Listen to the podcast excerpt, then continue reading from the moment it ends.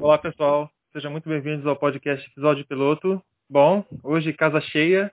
É... Estamos aqui comigo, meu querido amigo e companheiro de bancada, Vicente Renner. E aí, Vicente? E aí, Douglas? E aí, pessoal? Tudo, tudo certo com vocês?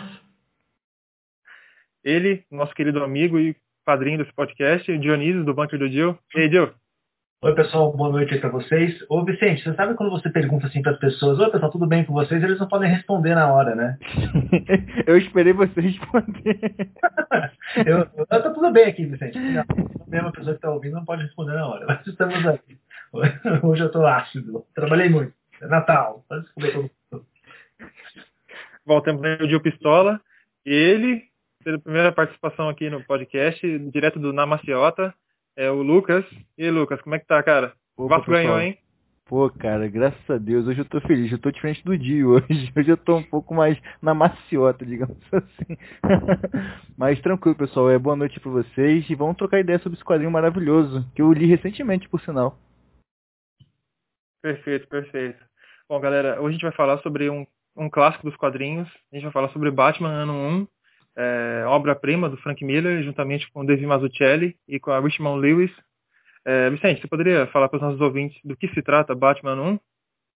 Claro, vamos lá.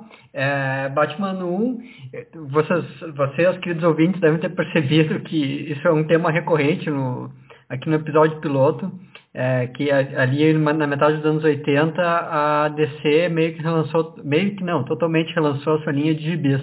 É, e uma parte muito importante desse, desse esse relançamento, que foi pós-crise nas Infinitas Terras, foi reinventar os seus três principais personagens, no caso Batman, o Super-Homem e, e, a Mulher Maravilha. O Super-Homem eles entregaram para o John Byrne para ser reinventado, a Mulher Maravilha caiu nas mãos do George Pérez, que também reinventou ela, e o, o, o Batman é, foi entregue para Frank Miller, que foi o único quadrinista que teve é, é, teve as ideias e os culhões necessários para reinventar ele, né? É, então, o é, Batman 1 é, é, uma, é uma minissérie que reconta exatamente o primeiro ano do, da, da vida do Batman, no, conta a partir do momento em que o Bruce Wayne retorna para Gotham City com a ideia de virar o, o, o, o, Batman e até o momento em que ele mais ou menos estabelece a sua parceria com o, o, o ainda não, mas em breve, comissário Gordon. Posso fazer um comentário aí? Por favor. É... Eu que não quero te, eu que não quero te interromper. É, é, obrigado. É, é, justo, é justo. É, não, um comentário interessante aí que o, Vicente falou aí que o, o foi escrever o Super-Homem, o Pérez, né? A Mulher Maravilha, e o Frank Miller o Batman. Só que dos, dos três personagens, é, na verdade, assim, a, a origem do Super-Homem foi bem reinventada mesmo. A da Mulher Maravilha também. O único que manteve mais ou menos as suas bases é, sem serem mexidas foi justamente o Batman, né? O Frank Miller, se você pega o Batman 1 assim e compara com a própria origem do herói lá do, do Bob Kane, do Bill Finger, é até de certa forma muito parecido, assim. Ah, tem até certos elementos visuais que é, ecoam muito bem, tanto na origem oficial quanto nessa reinvenção aí do, do Frank Miller. Então, isso é um ponto importante já para traçar que o, o, Miller, com essa história do, do, Batman, do ano 1, ele não necessariamente reinventa é, a mitologia do personagem, como o, o Pérez e o Byrne fazem com o Super-Homem é, e com a Mulher Maravilha, né? É, é, mais, do que, mais do que uma reinvenção, é uma expansão, né? É, é como se ele pegasse ali o que estava entre os quadrinhos e desenvolvesse aquilo Exato, um pouco é. mais, né? a sua base é exatamente a mesma, né? A, base, assim, do, da, da, origem do personagem é exatamente a mesma, ele simplesmente só mostra que existiam outras é, origens acontecendo ali, né? Eu acho que isso também é uma coisa muito interessante do Batman 1, que quando você pega a primeira vez para ler, eu quero depois até ouvir a opinião do Lucas sobre isso, que a primeira vez que você pega para ler, você fala, ah, é a origem do Batman, só que na verdade também é a origem do comissário Gordon e também é a origem da Selina Kyle, né? Sim. Isso que, que você achou aí, Lucas? Rapaz, então, é, eu quando comprei o quadrinho, acho que não tem nenhum mês mais ou menos, eu até mostrei pro, pro, pro Douglas, pro, pro Vicente, eu peguei pra ele assim que eu, que eu comprei, né? E cara, eu fiquei. Eu adorei o quadrinho justamente porque o foco ali, pelo menos foi a percepção que eu tive, que o principal, né, o protagonista, não é o Bruce Wayne, né? É o, é o Gordon. É o, é ele, ele não, é, não é nem comissário ainda, né? E acho interessante como ele vai narrando a história e como eu, eu, eu, achei muito, tipo assim, eu vi muito de, de Batman Begins ali, né? Eu senti muito é, Nolan ali também no quadrinho. E para mim, que eu nunca tinha lido, eu, eu, sou, eu tô começando a ler quadrinhos, principalmente os, os quadrinhos, os comics, né, agora, tá? Eu gosto muito de ler mangá. A gente é, chama de gibi por aqui. É, gibi. e eu, eu, comecei a ler e tal, e eu já tinha lido, eu tinha lido é, o Batman do. Aquele Batman que. Ai meu Deus, que, que, que aparece o Coringa, que, que foi baseado no, no, no, segundo, no segundo filme do Nolan. É, a, a, noite, a Noite das Bruxas, eu esqueci o nome, gente. Vocês me corrigem. Isso, isso, eu li ele tem um tempo, eu não curti muito, para ser sincero, não sei se eu não tava num, num bom momento para ler e tal, e não tinha curtido, então eu fiquei meio desanimado com Batman nas HQs, nos gibis. Aí eu quis dar uma nova chance com Batman no 1, já que a Panini relançou agora e tal, e tava numa promoção boa, e cara, adorei. Tipo assim, a escrita do Frank Miller pra mim foi absurda. Pra mim, me, me captou de uma forma, um quadrinho leve, rápido, assim, leve no sentido que é, a leitura flui. Mas, cara, tem momentos icônicos ali, sabe? A arte eu adorei. Eu vi gente comentando que não, que não curte a arte é, é do, do. É, qual é o nome dele, Douglas, que você falou? Max é, Olha, peraí, uma pausa aí, uma pausa aí. Você que não curte Ufa, a merda. Você que não curte a Silma Kelly, você faz um favor pra você e você. Não, não, não. Eu, eu, eu, eu falei, que, eu falei que eu vi gente que não curte. Eu curto. Eu estou dando um recado pra você aí, ouvinte, que não curte a arte do Matsukeli seja no Batman 1, seja no Demolidor, ou seja no próprio trabalho solo dele. Você enfia um lápis, dois lá, pega duas canetas, assim, enfia nos olhos, assim, ó. Você não merece enxergar, entendeu? Você não merece a visão. Você não merece o dom que, que Deus deu para nós da visão. Você não merece. O Gil tá muito puto hoje, cara. E, e, Lucas, eu vou te dar um conselho. Se alguém te diz que não gosta do David Mazzucchelli, dessa pessoa tu não aceita nem água, tá? Porque não é uma pessoa digna de confiança. Então, cara, eu fiquei assustado porque eu vi isso é, em algumas postagens que eu, eu, fui pesquisar bastante, né? Eu vi gente falando, ah, eu não curto muito a arte e tal, mas o roteiro eu acho muito bom e tal. E sendo que eu gostei muito da arte, entendeu? Eu gostei muito. E, cara, achei, putz, estonteante, cara. Achei o Gordon sensacional. Achei, achei aquele Gordon, tipo assim, o Bruce Wayne é aquele Bruce Wayne frágil, é, muito humano, que erra, que falha. E o Gordon também, cara. Pô, o Gordon, ele tem medo. O Gordon trai a esposa, cara. Entendeu? Isso eu acho super interessante. Na... É, trai a esposa grávida. Isso, a esposa é grávida, exatamente. É, o, o quadrinho começa com o Gordon falando, é, pensando em abortar o filho, cara. Velho, é, não, não, é punk. calma, ele não fala isso aí também. Não, não, não, ele não fala isso, ele não fala ele, isso. Ele fala que em determinado ponto ele, ele, é, ele realmente ele teme pela vida do filho, ele e ele de forma muito angustiada, ele fala assim, porque às vezes eu, esper, eu esperava que esse filho não nascesse e tal. Sim, é, sim. Deixar... Não, sim, sim, sim. Não, não é aborto assim de fato, mas é aquele medo, né, de, de, do filho nascer naquela cidade podre, né? E ele fala isso mais de uma vez e tal, então é um Gordon muito inseguro. Isso do Miller, cara, eu curti demais. Eu curto muito personagem assim, muito personagem que a gente como a gente, que tem segurança, que falha, que erra, que tem medo. E ver o Bruce Wayne falhando, né? É, tipo assim, ele tendo que enfrentar o crime numa cena ali nas escadas, em frente ao apartamento, não sei se vocês lembram, vocês devem lembrar com certeza, que ele fica calculando é, quem ele vai acertar, de que modo ele vai acertar. Um dos caras cai, ele segura o cara pela perna, ele tem que quebrar a costela de outro, e tudo isso, tipo assim, ele no começo, né, cara? Cara, muito bom, muito bom mesmo, eu curti demais. E tô aqui aprendendo com vocês, na verdade, porque eu até penso em reler, cara, um quadrinho que me marcou muito. É, o, só para constar aí, né, você citou aí o, a, o Christopher Nolan, tá, o cineasta, com a sua trilogia lá do Batman, e uma das grandes fontes pro Nolan foi justamente o Batman 1, né? É, tá totalmente lá inserido nisso daí no, no filme. É muito explícita essa, essa relação. Inclusive, eu acho engraçado que você tem muito fã de, do Christopher Nolan, fã do filme do Batman, tal, não sei o que, do pro cinema, é, que justamente é o cara que vai falar assim, ah, mas o, o Frank Miller não é tão legal assim, ah, o Max Zucchelli não desenha tão bem e tal, sendo que a fonte dos filmes é justamente essas histórias, né? Isso, Então, isso. uma coisa meio do tipo, meu filho, Aquela, aquela cena do, do- do- dos morcegos, cara, eu vi total no olho, entendeu? É, e é, na verdade, se você. É uma excelente adaptação. Na verdade, o que o Nolan faz com o Batman 1 é justamente, aproveitar para xingar aqui o Zack Snyder de novo, é justamente o que o Zack Snyder não faz com o Dark Knight Returns quando ele faz lá o Batman vs Superman. Ele podia ter aprendido com o Nolan a fazer cinema, mas não aprendeu, né? É isso, mas Cara, é, o que eu acho muito fascinante assim do- da linguagem do quadrinho é você pensar que em 1987, 86, 87 na verdade, né, que o, o Batman 1 saiu nos Estados Unidos em 86 e no Brasil em 87. Uhum. É, é como é um quadrinho muito é, marcante para a época, assim, muito avançado. Eu não vou dizer avançado porque naquela época aconteceram é, meio o 1986 é o ano milagro, milagroso dos quadrinhos, o que saiu naquele ano lá vai ecoar pela eternidade. Só para vocês que querem saber o que saiu aí, perguntem para o Vicente. O Vicente vai falar disso daqui a pouco.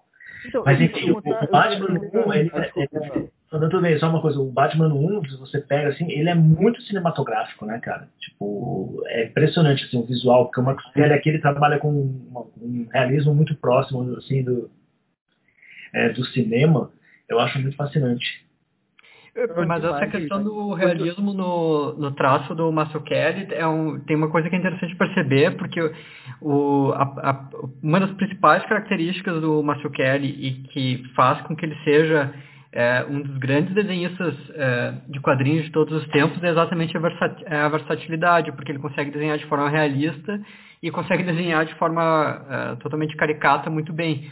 Tanto que nós temos de um lado o Batman, até mais de um lado a gente pode dizer que é, nós temos o, a queda de Murdoch, que é desenhado de uma forma bem mais realista, até, até mais realista do que o Batman no 1, e do outro lado nós temos o Asterios Polyp, que é completamente caricato. Mas dentro do Batman ano 1, é, ele, ele usa bastante essa, essa versatilidade, porque tem bastante coisa de, que realmente é desenhado de forma muito realista, é, e ao mesmo tempo tem coisas que são bastante caricatas, tipo, é, tu vê muito pelas expressões faciais e tal, é, eu- a, a forma pela qual ele desenha movimento, a- a- tem uma cena no início que o, que o Bruce Wayne está dando um chute naquela árvore, é, dá pra ver que a árvore ela não é desenhada de forma nem um pouco realista, o tronco dela são basicamente umas manchas de tinta, assim. É, É. só para deixar claro aqui, quando a gente fala de realismo, é mais um realismo cinematográfico, assim, né? Uma questão de, de angulação, uso de sombras e tal. Não um realismo que você vai pensar, tipo, no. é, ah, ele vai desenhar perfeitamente como o Alex Ross, quando você pensa em realismo, tá? Só para deixar claro aí o que eu quis dizer como realismo. Tá. Não confundir. Não só falando de fotorrealismo, não faz fotorrealismo, né? Isso. E- aí, é- essa, essa parte do cartoon é até interessante, que uma vez eu vi uma entrevista do, do Miller, é, que ele dizia que ele mesmo foi surpreendido por isso, porque ele não... é, que, é, que ele, ele pegava, ele se pegava se admirando em alguns momentos como o Mazzucchelli tinha feito uma transição tão, é, tão adequada pro, de, um, de, um, de, uma, de um desenho mais é, fotorrealista para uma coisa mais cartunesca. E perguntando para o Mazzucchelli por que, que ele estava fazendo isso, o Mazzucchelli disse que ele queria, para desenhar o Batman, ele queria é, pegar um pouco uma influência do Dick Tracy, que, e o Dick Tracy, ele desenha os vilões dele de uma forma extremamente é, cartunesca, né? É, e isso é uma coisa que dá para perceber no ano 1, é, exatamente nos vilões que tu vê que eles têm, todos eles têm um quê mais caricato, por exemplo, tem o, o comissário Leb que fica lá comendo aquelas pastilhas e é um cara meio feio, meio de- deformado e tudo, né? É, então tem essa, essa influência aí. O Romano também, né? O Falcone também tem essa cara de gangster nos anos 30, né? Isso, é. É, mas aí também é uma coisa muito interessante do quadrinho, e o Lucas vai fazer uma pergunta depois, depois eu quero pergunta do Lucas. É, também é uma coisa muito interessante do quadrinho, porque é, tem uma forte influência do cinema noir, né?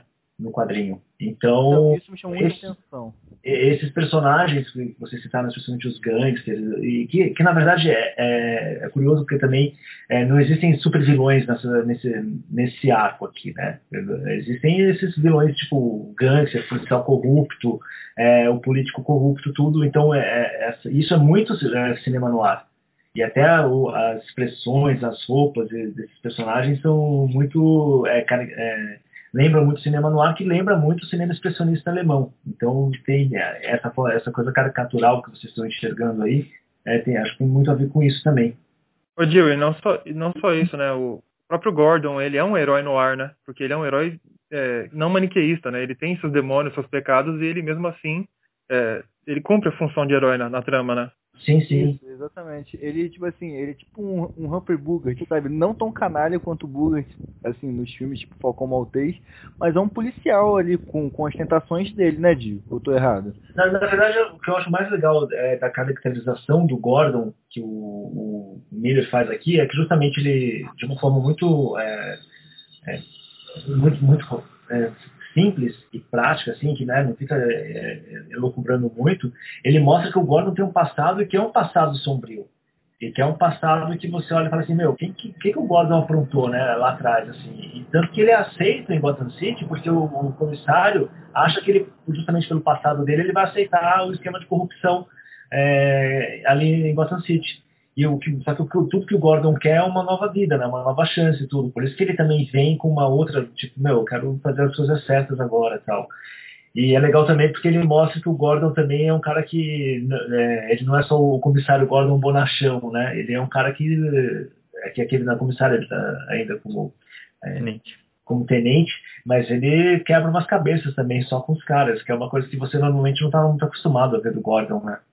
Você pensa é. uma coisa meio como, é, é, sei lá, uma coisa meio caricata, ou então, tipo, o velhinho que, ó, oh, saiu o Batman para resolver o problema enquanto eu fico aqui fumando meu cachimbo. E aí não, aqui ele tá indo pra ação mesmo.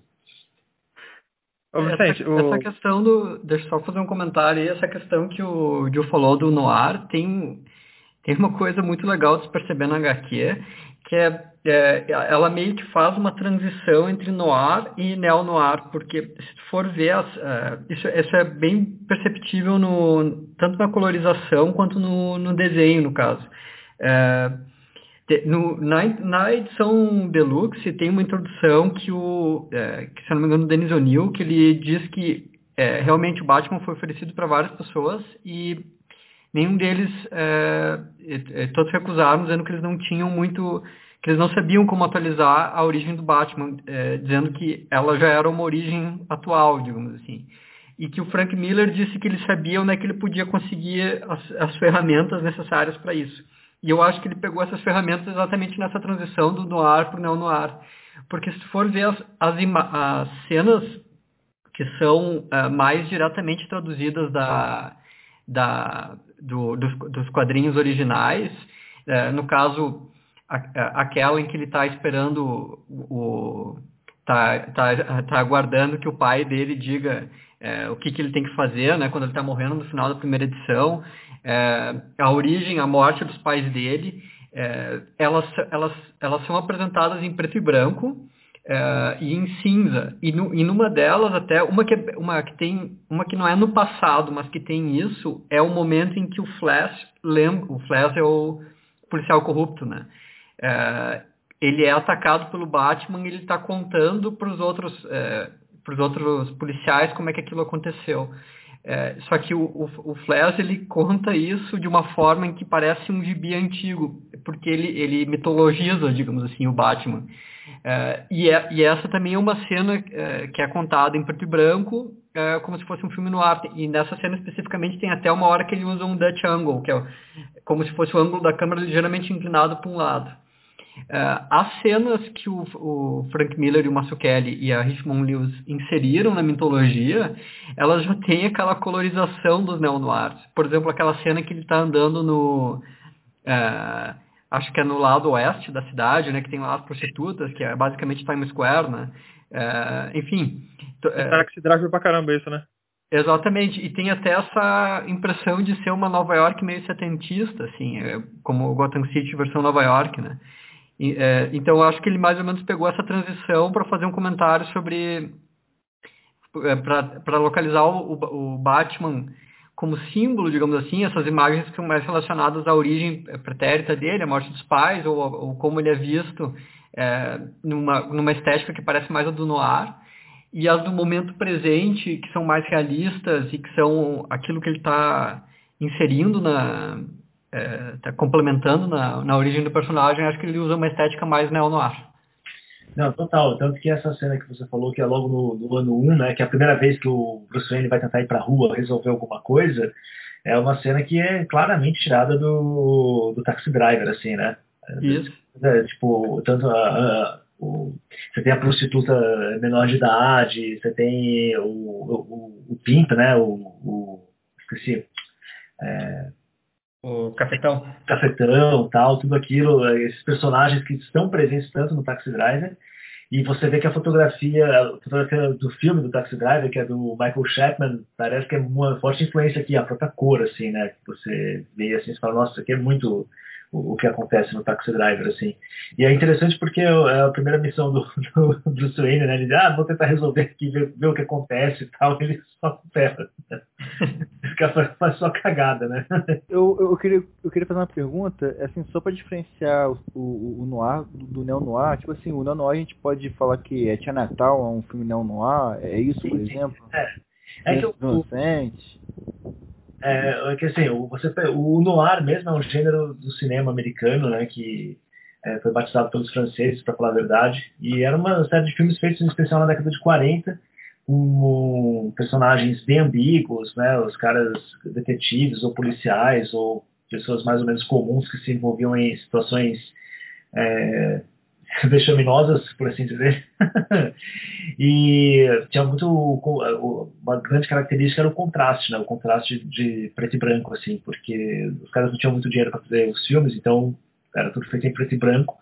E aí você tem esse grande contraste tudo, que é justamente nessas cenas que você vai identificando dentro do quadrinho que o Vicente comentou, assim, em que você percebe que é usado preto e branco. E o gênero no ar, ele meio que se reinventa, permanece, está sempre por aí. Você tem várias formas de, de noir, por assim dizer, noir ficção, neo-noir, por aí vai. E aí o neo-noir que a gente está comentando é um pouco Chinatown, é o Taxi Driver, são esses filmes aí feitos é, numa fase de Hollywood mais é, experimental, por assim dizer, que é a fase de, final da década de 60 e anos 70, basicamente. E aí você tem isso daí, que é uma... O Taxi Driver é um dos melhores exemplos disso, tanto o Chinatown também. Mas você tem exemplos depois, assim, sei lá, você pega filmes como o Zodíaco do David Fincher, você pega o, Fogo contra Fogo, o Hit, né, do Michael Mann e tal, esses aí também são no ar, só que no ar mais contemporâneos, assim, da nossa época. É, então, tipo assim, esse hit que você falou, é Fogo contra Fogo, é um filmaço. É, é só pra falar isso. Mas, é, tipo assim, então os quadrinhos do Batman, ele de certa forma, mesmo depois do ano 1, ele vai seguir esse padrão, é, no ar, né? O Longo Dia das Bruxas também. Tipo assim, é, é, é o segundo filme do, do, do Nolan é uma clara, é uma clara referência, né? É, na verdade, você citou aí o Longo Dia das Bruxas, que é o do, o do, do, do Tim Sale ele é diretamente influenciado pelo Batman 1, né? Ele é quase como uma continuação do Batman 1, uh, é, direta mesmo, assim. Entendi. Cara, você vai me matar, mas a arte desse longo dia das bruxas eu já não curto tanto. É, você tá errado, mas tudo bem. Eu já acho ela, sei lá, cara, o, o Coringa, não, não curto aquele Coringa, entendeu? Não, é questão de educação. Você tá fazendo, aos poucos você vai entender por que, que o, a arte ali é, é, absolutamente fantástica também e tal. Mas vamos voltar aqui pro Batman 1. Ah, e só uma coisa também, obviamente o Batman, é, na sua origem mesmo, ele tem a sua origem no noir diretamente, né, Vicente? Isso. É, é, é, ele, o, o, Batman, a origem dele é de um personagem pulp, assim, e, e bem... É, é, bem característico daquele, daquele período que era, era de ouro. É, agora eu esqueci, o Batman é, é 39, se eu não me engano, né? 39. É, e o contemporâneo super-homem, quase, né? É, enfim, é, eles são heróis que eles, são, eles têm essa pegada muito mais é, é, hoje em dia a gente chama eles de super-heróis, mas eles têm uma influência muito grande de histórias uh, policiais ou de ou pulp, são mais violentas e tudo. E o, e o, o Batman original ele canaliza bem mais por esse lado aí. Então tem essa questão dos gangsters, tem uma, essa certa semelhança com o Dick Tracy no sentido de beleza. É, então a, a, origem do Batman ela pega bem esses elementos mais é, são, é uma história muito mais policial, tem uma influência muito forte do Dick Tracy, é uma história mais violenta do que a gente está acostumado a, a, chamar de gibi de super-heróis é, super hoje em dia e tudo, né? Porque tem muito mais essas influências do noir e da, e da, da literatura pulp, e, e, e nesse sentido mais, é, como é que eu posso dizer, sensacionalista, né? É, porque, porque isso, era, isso é bem na época do surgimento dos gibis, que era, era uma como uma espécie de, de, de como uma publicação de massas, é, não nada nada controlada, muito espontânea e é, é muito desregulada, digamos assim, né? E, enfim, isso posteriormente viria a mudar. É, o Batman seria uma das principais é, vítimas disso. É, mas daí que eu acho que vem essa relação com. Caralho, velho. Daí que vem essa relação aí com o, com o Noir. Sim, e uma coisa que eu acho é, na questão do, do que o Vicente colocou aí do Noir, das pulps e tudo, que o, o Batman, é, nas suas origens, e acho que isso é uma coisa que o Frank Miller ele consegue mostrar isso muito bem, ele também era um detetive, né? um investigador. É, e isso é interessante ver como às vezes as pessoas esquecem assim essa característica do personagem e tem uma cena muito boa no, no Batman 1 que o, o, ele, o Bruce Wayne está tentando entender o que que está é, tá acontecendo ali, o que que o Falcone quer dizer em um determinado momento e tal. E aí ele se liga que é um, eles vão tentar um atentado contra o Gordon. Mas essa questão aí do Batman ser um detetive é muito interessante porque ele não é só um, super-herói, por assim dizer, né, que usa músculos. Ele usa o cérebro também para resolver a, a, a, muitos dos seus problemas, muitos dos causos criminosos. Ah, sim. É, é bacana, né? Porque, tipo assim, é, ano 1 foi, é, ele acabou saindo, é, sendo publicado no gibi de linha do Batman. E, assim, a primeira página, ela já rompe com qualquer convenção, né, cara? Porque não é uma cena de ação, a gente vê o Gordon desembarcando na estação de Gotham, é, em paralelo com, com, com, o próprio Bruce Wayne, o, o, o príncipe de Gotham, é, é, pousando com, no avião comercial. E é muito bacana, né, de ver como, como já nas primeiras páginas ele já, o Miller ambienta perfeitamente, né, tipo, a, a caracterização dos personagens, né. Sim, exatamente. É, eu acho que uma das sacadas que, que o Miller faz, assim, vou até falar um pouco sobre né, essa primeira página, assim, do... Eu gosto muito da primeira página do, do, do 1, cara. Eu acho ela fascinante, assim, porque você tem essa coisa, né? É... O, o, Miller ali, ele consegue mostrar, tipo, as duas mentes, né? A do Gordon e a do ele se aproximando de uma cidade é, que parece que, do jeito que eles descrevem, você fica pensando que é um inferno, né? E, e é, né? E, e, é, de certa forma, né? E aí essa, o modo como eles pensam, né? O, o, o Wayne, o, o Wayne querendo estar próximo do, daquele horror, querendo estar é, é, é, próximo do, do, dos demônios que afetam aquela cidade ali. É, só que ele está chegando de avião, então já, já mostra também que ele é um cara da elite, de certa forma, né? Ele é um cara que está... Ele, ele precisa compreender o que, é aquela cidade para ele. E o Gordon, ao contrário, é, o Gordon está nas sombras, o Gordon ele só enxerga o horror. E o Gordon precisa ser resgatado disso também, de certa forma.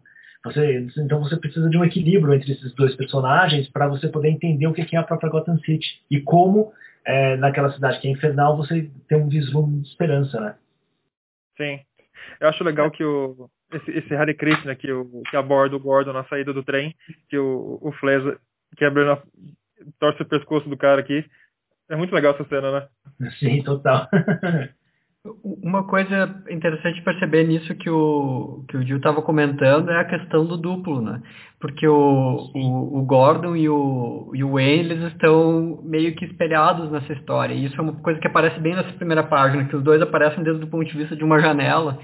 Só que o, o Gordon está na janela de um trem que o quadrinho anterior nos mostrou que está completamente lotado de pessoas e o, e o Bruce Wayne ele tá numa janela de uma fila de quadrinhos, na, até na própria fila de quadrinhos ele está sozinho, né?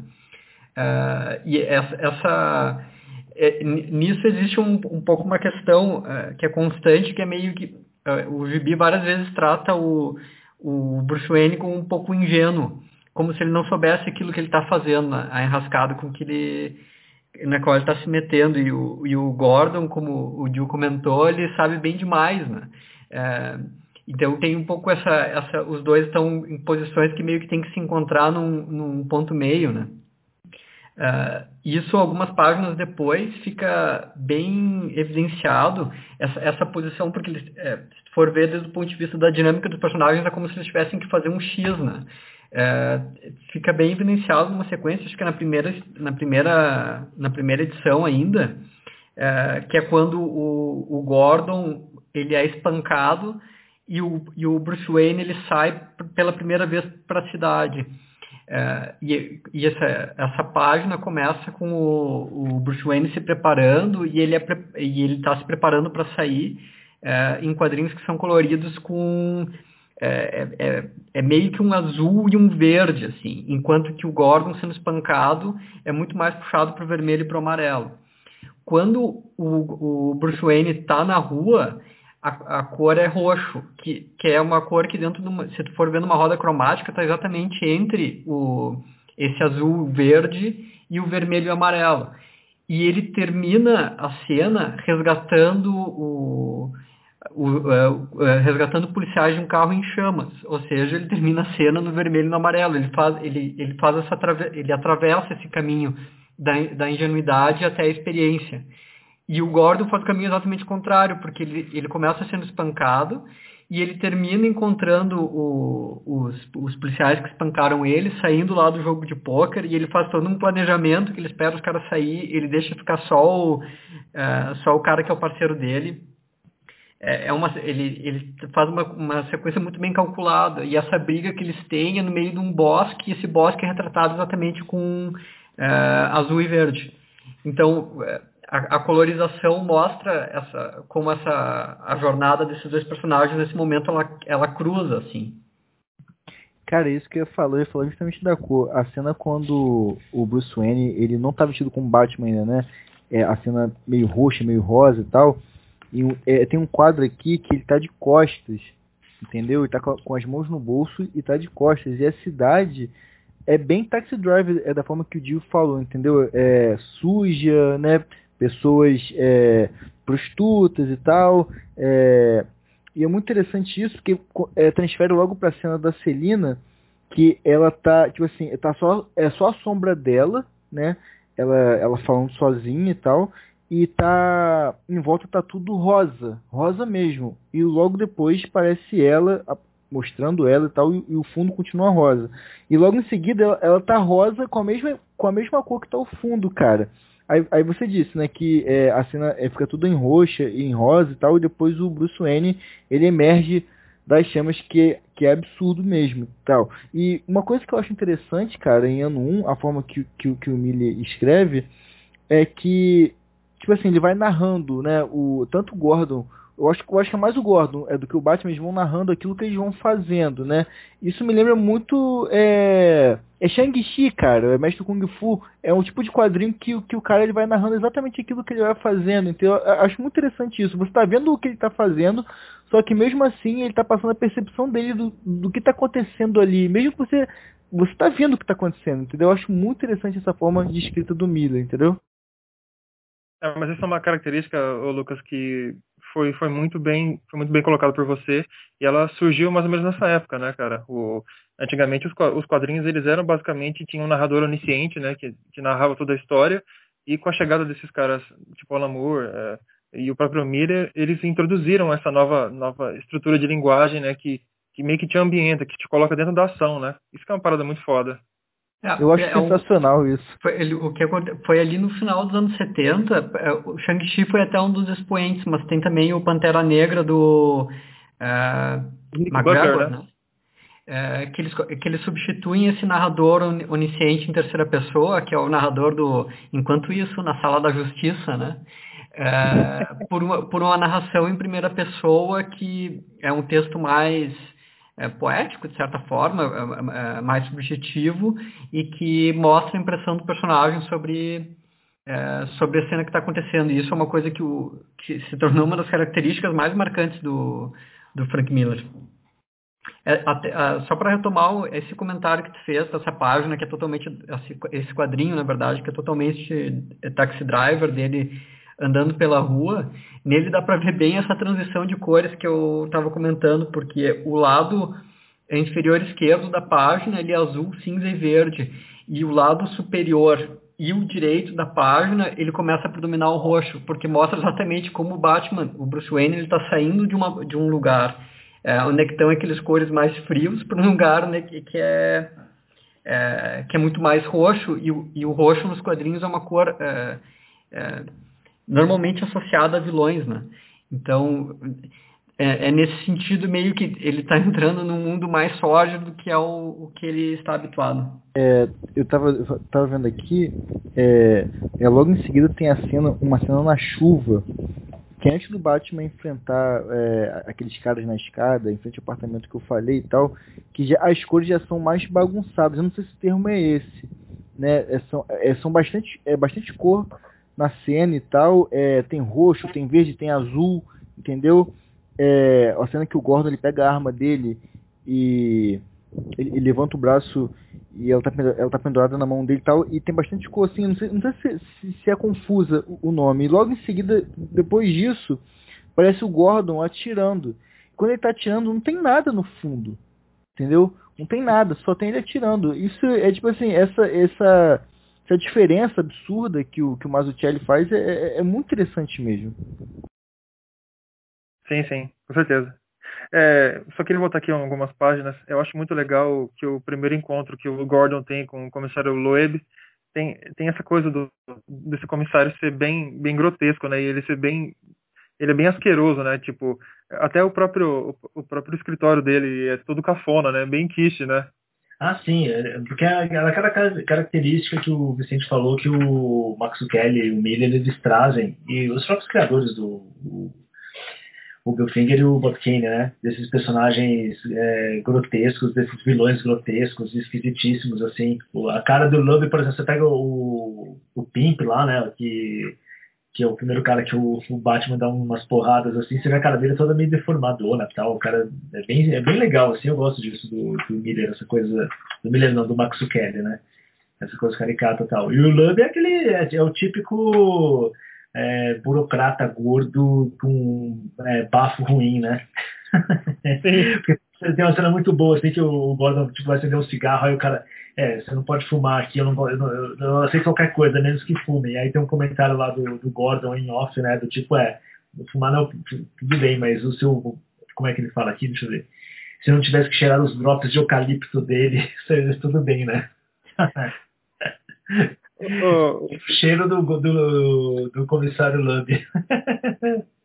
Não, eu acho muito foda. Esse, o, o, eu, acho, eu gosto muito desse personagem, o Flash, né? O, porque ele é tipo aquele jock, né? O do, do, do, colégio americano, né? Ele é muito babacão, ele, ele é bem bully mesmo.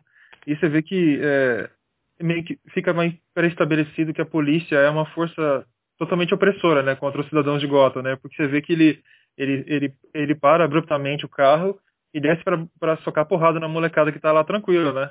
E tipo, é muito, eu acho muito foda esse que o Gordon já começa a memorizar todos os movimentos do Flash para uma futura briga, né? É, então, mas é, eu acho que isso é muito fascinante, assim, né? por isso que essa, essa história, é, como a gente falou no começo, né, ela não é só a história do Batman, ela também é a história do Gordon, também é da, a gente nem falou da Catwoman ainda, né, da Mulher Gato, mas eu acho que isso que é legal do Gordon, assim, né, que você percebe que o Gordon é um cara fodão, né, meu? tipo, ele não é um cara qualquer, assim, tipo, ele sabe o que ele está fazendo ali, ele sabe qual, é o, o, qual o drama que ele está passando, é, como, tipo, como policial mesmo, naquelas circunstâncias todas.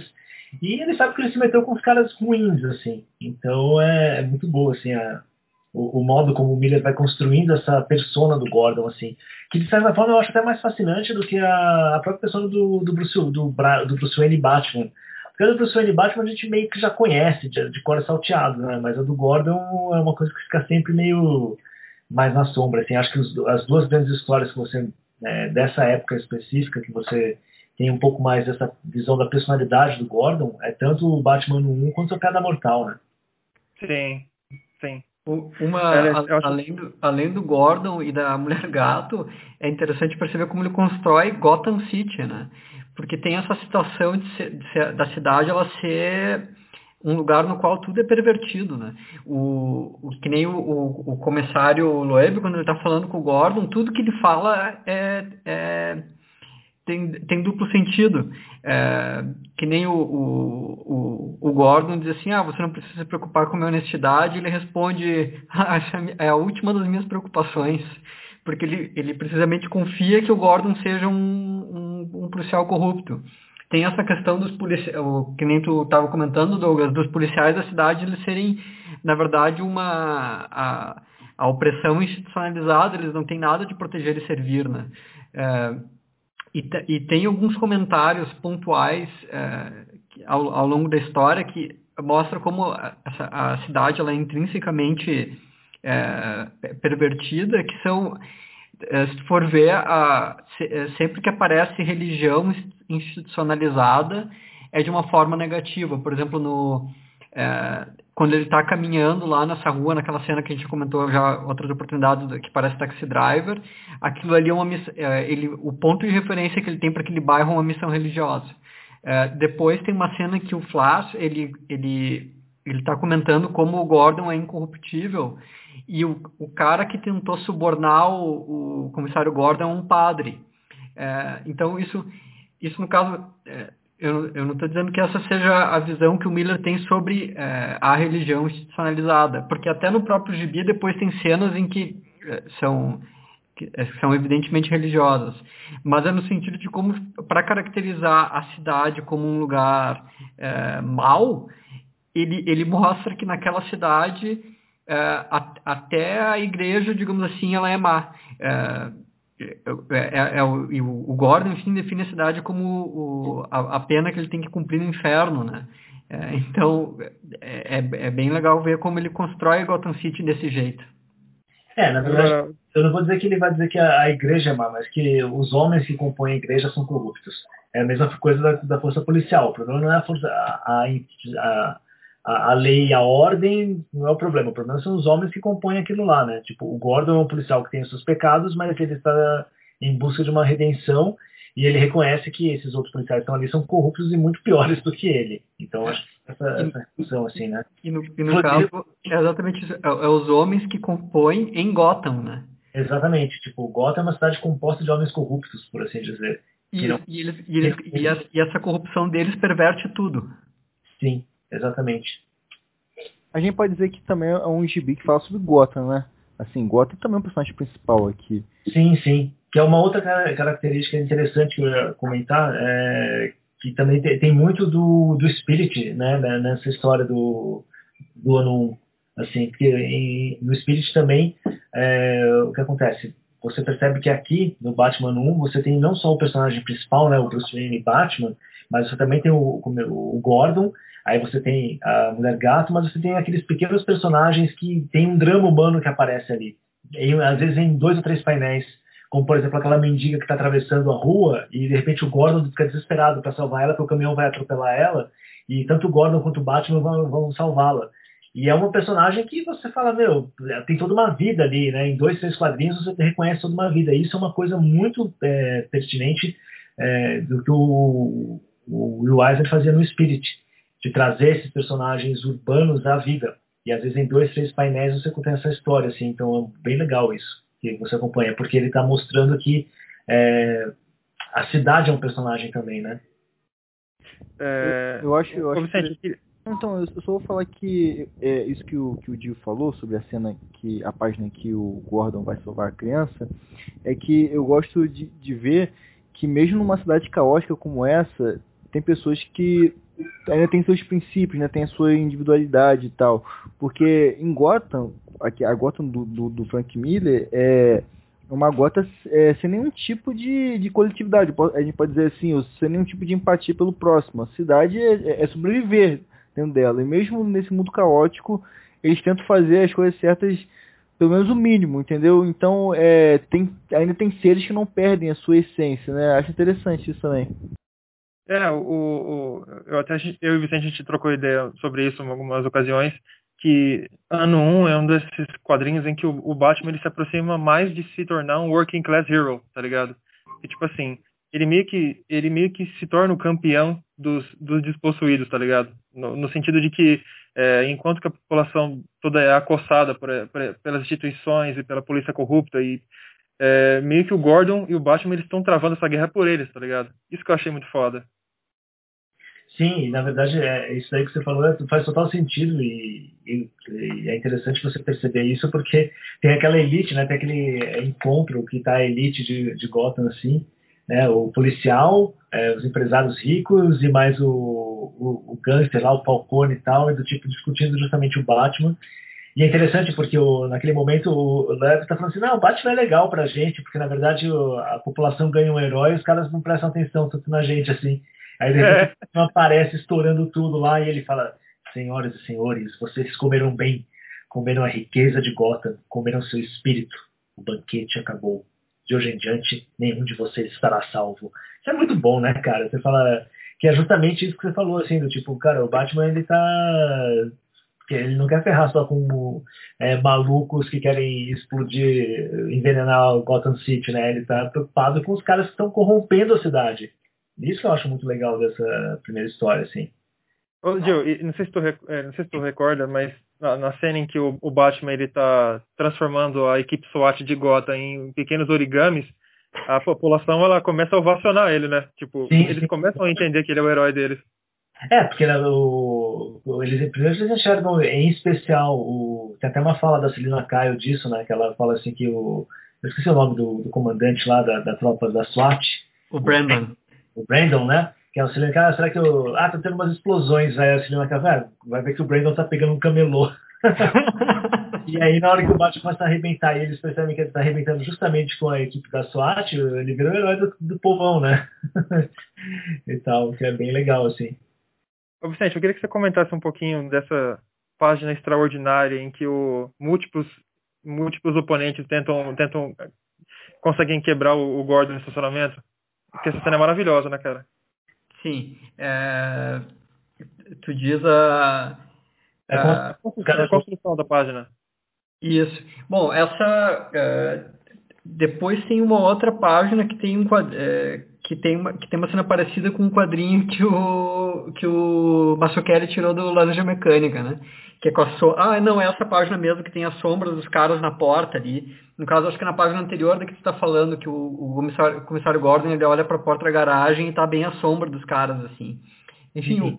o, essa página, ela realmente, é, assim, desde o ponto de vista da composição, principalmente lá no a primeira fila de quadrinhos, que tu vê que o movimento do Gordon está muito bem construído, assim, né?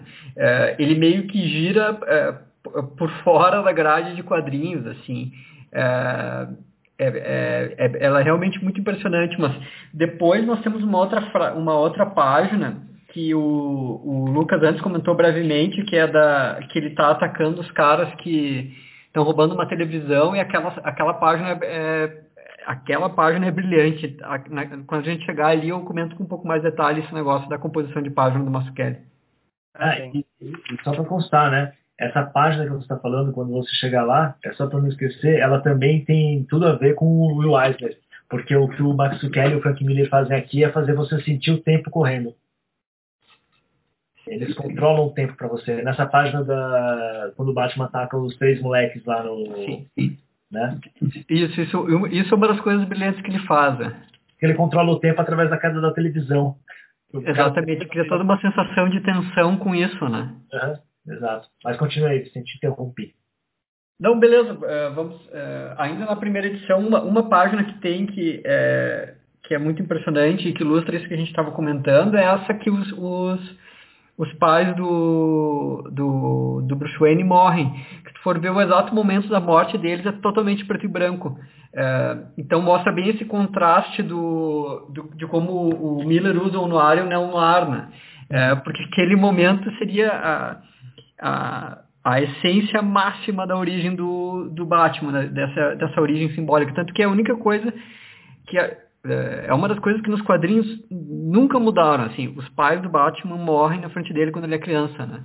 É, várias outras origens elas, elas vão sofrendo assim, pequenos retoques, mas essa aqui se permanece intocada.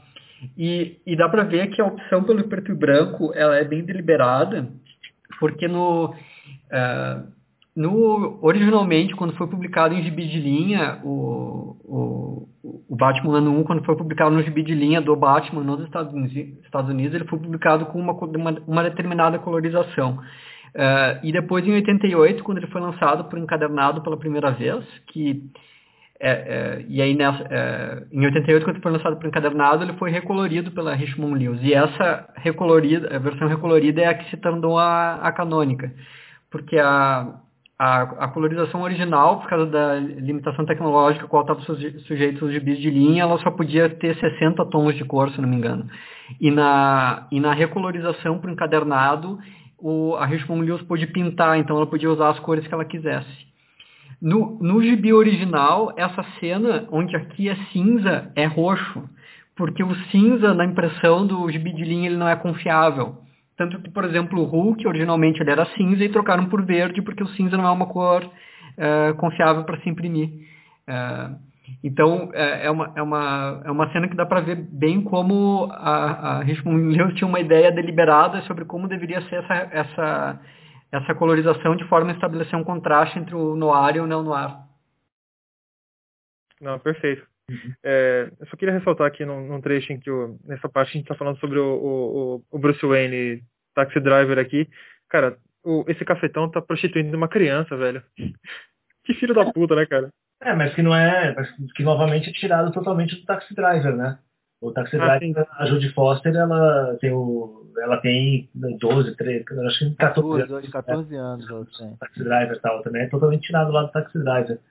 O que é interessante é que é, até uma coisa que eu acho legal assim, do, do quadrinho, né? Porque de certa forma é um quadrinho que é, nos faz repensar o, como era a própria origem do quadrinho antes do Versa encher o saco, né? O Sedução dos Inocentes porque você tem essas coisas aqui, tem é, prostituição infantil, uso de drogas, né? Tem aquele outro, tem um bandido lá que tá cheirando cocaína, e a advogada dele fala, meu, você parar de cheirar esse negócio aí. então tem umas coisas que são muito, tipo, anti-comics code, assim, né? Tem, nessa página tem a, a Celina Kyle olhando a briga de rua e tem um cara dentro do quarto que, é, que, que dá a entender que ela é uma prostituta essa parte é muito, é muito é, safada, digamos assim, nesse sentido que você está falando, de ser. É, de, é, de, explicitar a prostituição e, a, e relação sexual, e eu acho um diálogo muito engraçado, porque o cara é evidentemente um pervertido masoquista. Né? Exato, e que também remete muito às, às, às pinapes do Will Eisner, né? com as Sim. coisas que ele fazia e tal. É, porque o, isso que eu acho interessante, mas aí tem um ponto que eu acho que é importante ressaltar, que assim, isso não significa que isso aqui seja um quadrinho adulto. Isso significa que é o um quadrinho é, é, transgredindo como era na sua própria origem. Que eu acho que é importante ressaltar isso, né? as pessoas, ah, porque isso aqui, é, no final das contas, é um quadrinho adulto, porque tem violência, sexo tal. Não, na verdade, essas, esses elementos que o Miller coloca aqui é, eles estavam presentes nos, nos, nos, quadrinhos da década de 40, cara. É, se você pegar lá para ler tal, você vai ver um monte de perversão, um monte de coisa meio absurda tal. É, se não tanto nos quadrinhos dos super-heróis, você tinha os quadrinhos da EC Comics que lidavam com essas coisas aí diretamente, né? Então, na verdade, o que o Miller está fazendo é resgatando esse aspecto transgressor do quadrinho é, de, transgressor no sentido de mostrar as sombras da América, né? As sombras do, da sociedade, assim. Acho que isso que é interessante. É, e o, o, seguindo aqui na trama, a gente vê que o comissário Gordon ele frustrou os planos do comissário de, de, de, de conseguir algum parceiro na falcatrua e ele começou a agir decentemente. E isso acabou fazendo com que ele, ele tomasse aquela sova no, no, no estacionamento e, cara, essa cena em que o, o, o Gordon ele vai, ele vai tirar forra com, com os outros, com, com o Flash, ela é excelente, né, cara? Vocês podiam comentar um pouquinho mais dessa pancadaria que é muito boa? Sim, o, o, primeiro comentário é aquela questão da colorização que eu te disse, né? Porque se for ver, essa cena ela vai fazendo uma, trans, uma transição uh, e, e, ela vai acabando em cores muito mais uh, frias do que começou o, o, que, do que começou a sequência, né? É, é, uma, uma das muitas coisas que o Mazzucchelli faz muito bem, cara, é que ele é, ele é muito bom em caracterizar é, em, em, dar a característica da personalidade das pessoas através do traço. Então, se for ver, no, por exemplo, naquela cena em que o, o cafetão vai reprimir a, a, a, a criança que está se prostituindo para o Bruce Wayne, que para dizer, ah, esse aí é o tipo de cliente errado e tal. Tem uma cena que ele está meio que conduzindo para fora, e ele está com um sorrisinho, esse sorrisinho é um traço só, e é um, um, um sorriso extremamente sujo, assim. Uh, dá, dá, dá para ver muito que aquilo ali é um. O, o cara é uma, é, uma, é uma pessoa pervertida, né?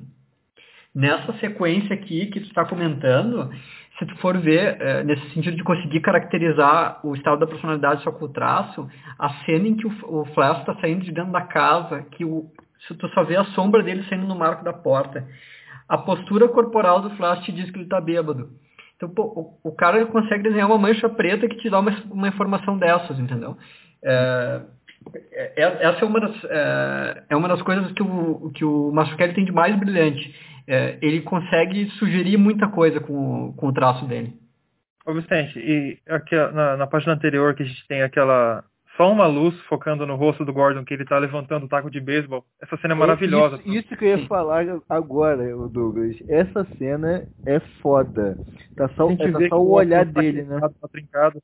Isso, tá só o olhar dele, é, a boca nem aparece que o bigode tá, tá, tapando, ele segurando firme, cara, o taco, entendeu? O taco de forma invertida ainda. Muito interessante essa cena. E é interessante também dizer que é, essa cena mostra a hombridade do Gordon, né, cara? É, o Gordon ele tá com o revólver ele é apontado já. Se ele quiser dar um tiro na cara do Flash, ele poderia. Só que não. Aí ele fala: é, faz 15 anos que não enfrento um boi na verde, né? Ele fala isso.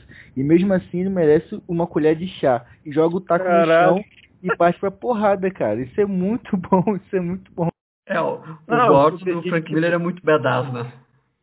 É, o Gordon do Frank Miller, ele é o é, ele vai aparecer depois reencarnado lá no Dwight, né? No, no Sin City. Sim. É? Ele parece que teve uma fim, né, cara? E, e, e, essa cena, cara, é, é na hora que o Gordon ele joga o taco no chão, a cena seguinte é o Flash já tentando dar o taco na cara dele. Ou seja, ele pegou o taco que, que o Gordon jogou no chão, cara. Olha, olha a diferença. Um, é filho da puta demais e o outro tem maior hombridade. E o, e o Gordon já bloqueia já com, com o braço direito, né? E dá um murro nele com, com, com a mão esquerda. Aí depois as cenas de pancadaria é só sombra, cara. Assim, é tudo preto, entendeu? É muito, muito bom essa cena. Depois o Flash peladaço e o Gordon em cima dele. Não, pelado na nevasca ainda, né? Uma humilhação. Será que é masculante isso aí? É, vindo do Frank Miller, né? Sorte do Flash que ele não tá com uma um chipinho enfiado na bunda. Percebam que a gente não sabe o que acontece com o taco, né? Exatamente. Porque, porque se, se, fosse, se fosse em Sin City, o Flash tinha levado o taco no rabo, certeza. Cara, agora, agora que tu falou, o, o, taco não tá aqui, mano. Cadê esse taco, brother? Melhor nem perguntar, né? o Flash não, com certeza o... não contaria pra ninguém. Não, e tipo assim, é, eu acho foda porque o, o, o, o, moletom que o Flash tá usando é Gotham High, né? Provavelmente ele era. Ele jogava futebol, futebol americano na, na faculdade, né, cara? Olha que com pouquíssimas. Com, com, uma ilustração perfeita, o cara conseguiu é, tipo, criar um mundo totalmente, né, cara? É muito foda. É, mas isso aí é uma grande característica é, do Frank Miller, né? Tipo, você pega. Eh, na edição que eu tenho, uma, eu tenho uma edição especialzinha aqui e tal, tem lá o roteiro do Frank Miller e tal, você vê, e você vê que isso é característico do trabalho dele, apesar do Max Zucchelli aqui eh, assumir a arte, o Miller é um cara que com, com uma cena ele consegue te passar tudo que é de um personagem, né, cara? Acho isso muito impressionante, assim, dele. Numa... É, que é uma coisa do cartoon, né? Que é uma coisa do cartoon, exatamente. exatamente que é essa, essa, essa forma de expressar através da imagem é, toda a, o, o, caráter do personagem, né? Ô Vicente, o, a gente, nosso, no nosso programa sobre o Cavaleiro das Trevas, a gente mencionou que uma das cenas mais incríveis é aquela em que o morcego invade, né? O, o o escritório do, do, do, do, Bruce. E aqui a gente tem uma a versão do Mazzucchelli dessa cena, né? Que é muito é tão fantástica quanto, né? Peraí que eu me perdi, mestre. Ah, sim. É, é, é o final do, do, do, primeiro arco da história, né? Do primeiro capítulo da história. E que, na verdade, remete diretamente à origem oficial lá do, do Babriquine e do Bill Finger, né? Que também, que também é um morcego entrando na sala, tá o, o, o Bruce Wayne tá lá todo angustiado, fumando um cachimbo, porque na época o Bruce Wayne fumava. Exatamente. e aí ele tá, tipo, é, não sei o que, e entra um morcegão assim, e ele fala, isso, vou tacar terror nos caras no destino de morcego. E aqui o morcego, o morcego em preto e branco, né? Essa que retoma de, de novo, exatamente essa questão do, do, do, preto e branco para retomar as cenas mais simbólicas, né? Essa, essa, essa sequência que ela é bem parecida com o que nem você estava comentando, Douglas, com o, com, o, com a que tem no Cavaleiro das Trevas, é, eu não sei se agora é, é exatamente o melhor momento para isso, mas é que o, o Batman 1 e o Cavaleiro das Trevas, eles fazem. O, o Batman 1 tem diversas referências, assim, ao Cavaleiro das Trevas. Dá, é, dá para ver que é, talvez não é, desde o ponto de vista mais da, de cronologia obsessiva, assim, nerdona mesmo, mas dá para ver que uma história é o início e outra história é o fim, mas de um grande arco do mesmo personagem. Então, acho que esses comentários fazem, vão mais ou menos para reforçar esse, essa questão de fazer meio que uma é, meio que uma prefiguração, assim. É, por exemplo, tem a presença da Sara, tem a questão dela dela estar tá tomando chá de ervas, que tudo são coisas que depois reaparecem no Cavaleiro das Trevas, enfim, tem vários, vários detalhezinhos, assim, é, que, que demonstram que essa história termina daquele jeito. É, é que na verdade eles são do mesmo ano, praticamente, né? O Cavaleiro das Trevas, o, o Retorno do Cavaleiro das Trevas, da Grant Titanes, é de fevereiro é, de 86, foi publicado nos Estados Unidos a primeira vez, e o Batman 1, ele é de quando? Ele é... 87. Não, não, mas ele foi publicado em 76 nos Estados Unidos. É, então, é, eles são mais ou menos, então ele estava meio imerso, né, nesse, justamente nesse universo aí. Por isso que eu acho que é esses ecos todos, assim, essa, essa relação próxima. E pelo amor de Deus, né? Um moleque que vivia naquela época, pelo amor de Deus, né? O cara saiu para comprar o Watchmen, Cavaleiro das Trevas é, a queda de Murdoch e ano 1. Não, cara, a minha edição do ano 1, né, eu tava comentando aqui que eu ia comentar justamente do gibizinho da Abril, assim, eu tenho aqui os originais, o formatinho. a minha o ano 1, assim, tem o Batman do, do Frank Miller do, do Max Kelly, aí tem o Alan Moore escrevendo o Monstro do Pântano, e aí tem o, a última história, é uma do Vigilante, do Mary Wolfman com o Don Newton. E aí vai, né, cara? Tipo, é, os anos 80 era ano pra quem cresceu lendo quadrinho. Então, assim. E aí, na verdade, aí os, caras, os caras querem que eu me contente com um cara preguiçoso que fica regurgitando história, que nem os caras fazem Guerra nas Estrelas. Não vou me Segue o jogo aí. Mas, mas eu, eu acho que falar... essa relação, ela, é, é, existe essa, essa, essa questão cronológica, mas eu acho que ela, ela mostra uma ideia que o que o, o, Miller ele tinha uma ideia bem clara sobre qual é a, a, jornada assim do, do Batman como personagem, como símbolo e tal, porque até é, ele que nem eu comentei antes, aqui nesse gibi, ele, ele começa meio que numa posição de ingenuidade. E isso é insinuado em vários momentos do gibi. É, é, tu termina a história, ainda que o final da história seja de alguma forma otimista, tu termina com a nítida impressão que o Batman ele não sabe no que, que ele está é, é, não tá, no que, que ele está se metendo. E de certa forma, no, no Cavaleiro das Trevas, é, ele ele começa numa posição na qual ele está exaurido, é, precisamente porque ele entrou numa coisa que ele não sabia o que, que era. Ele, ele, ele é como se ele tivesse sido quebrado por forças que são é, maiores do que ele e tal.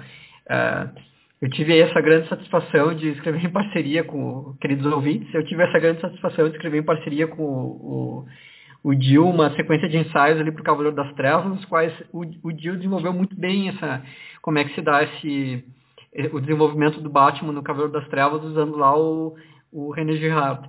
E eu acho que a impressão que ele está estabelecendo aqui um pouco é essa, que o, o Batman do ano 1, ele acha que é um cara que ele pode se vestir de vermelho e, e prender criminosos e solucionar o uh, e solucionar o problema da violência em Gotham assim.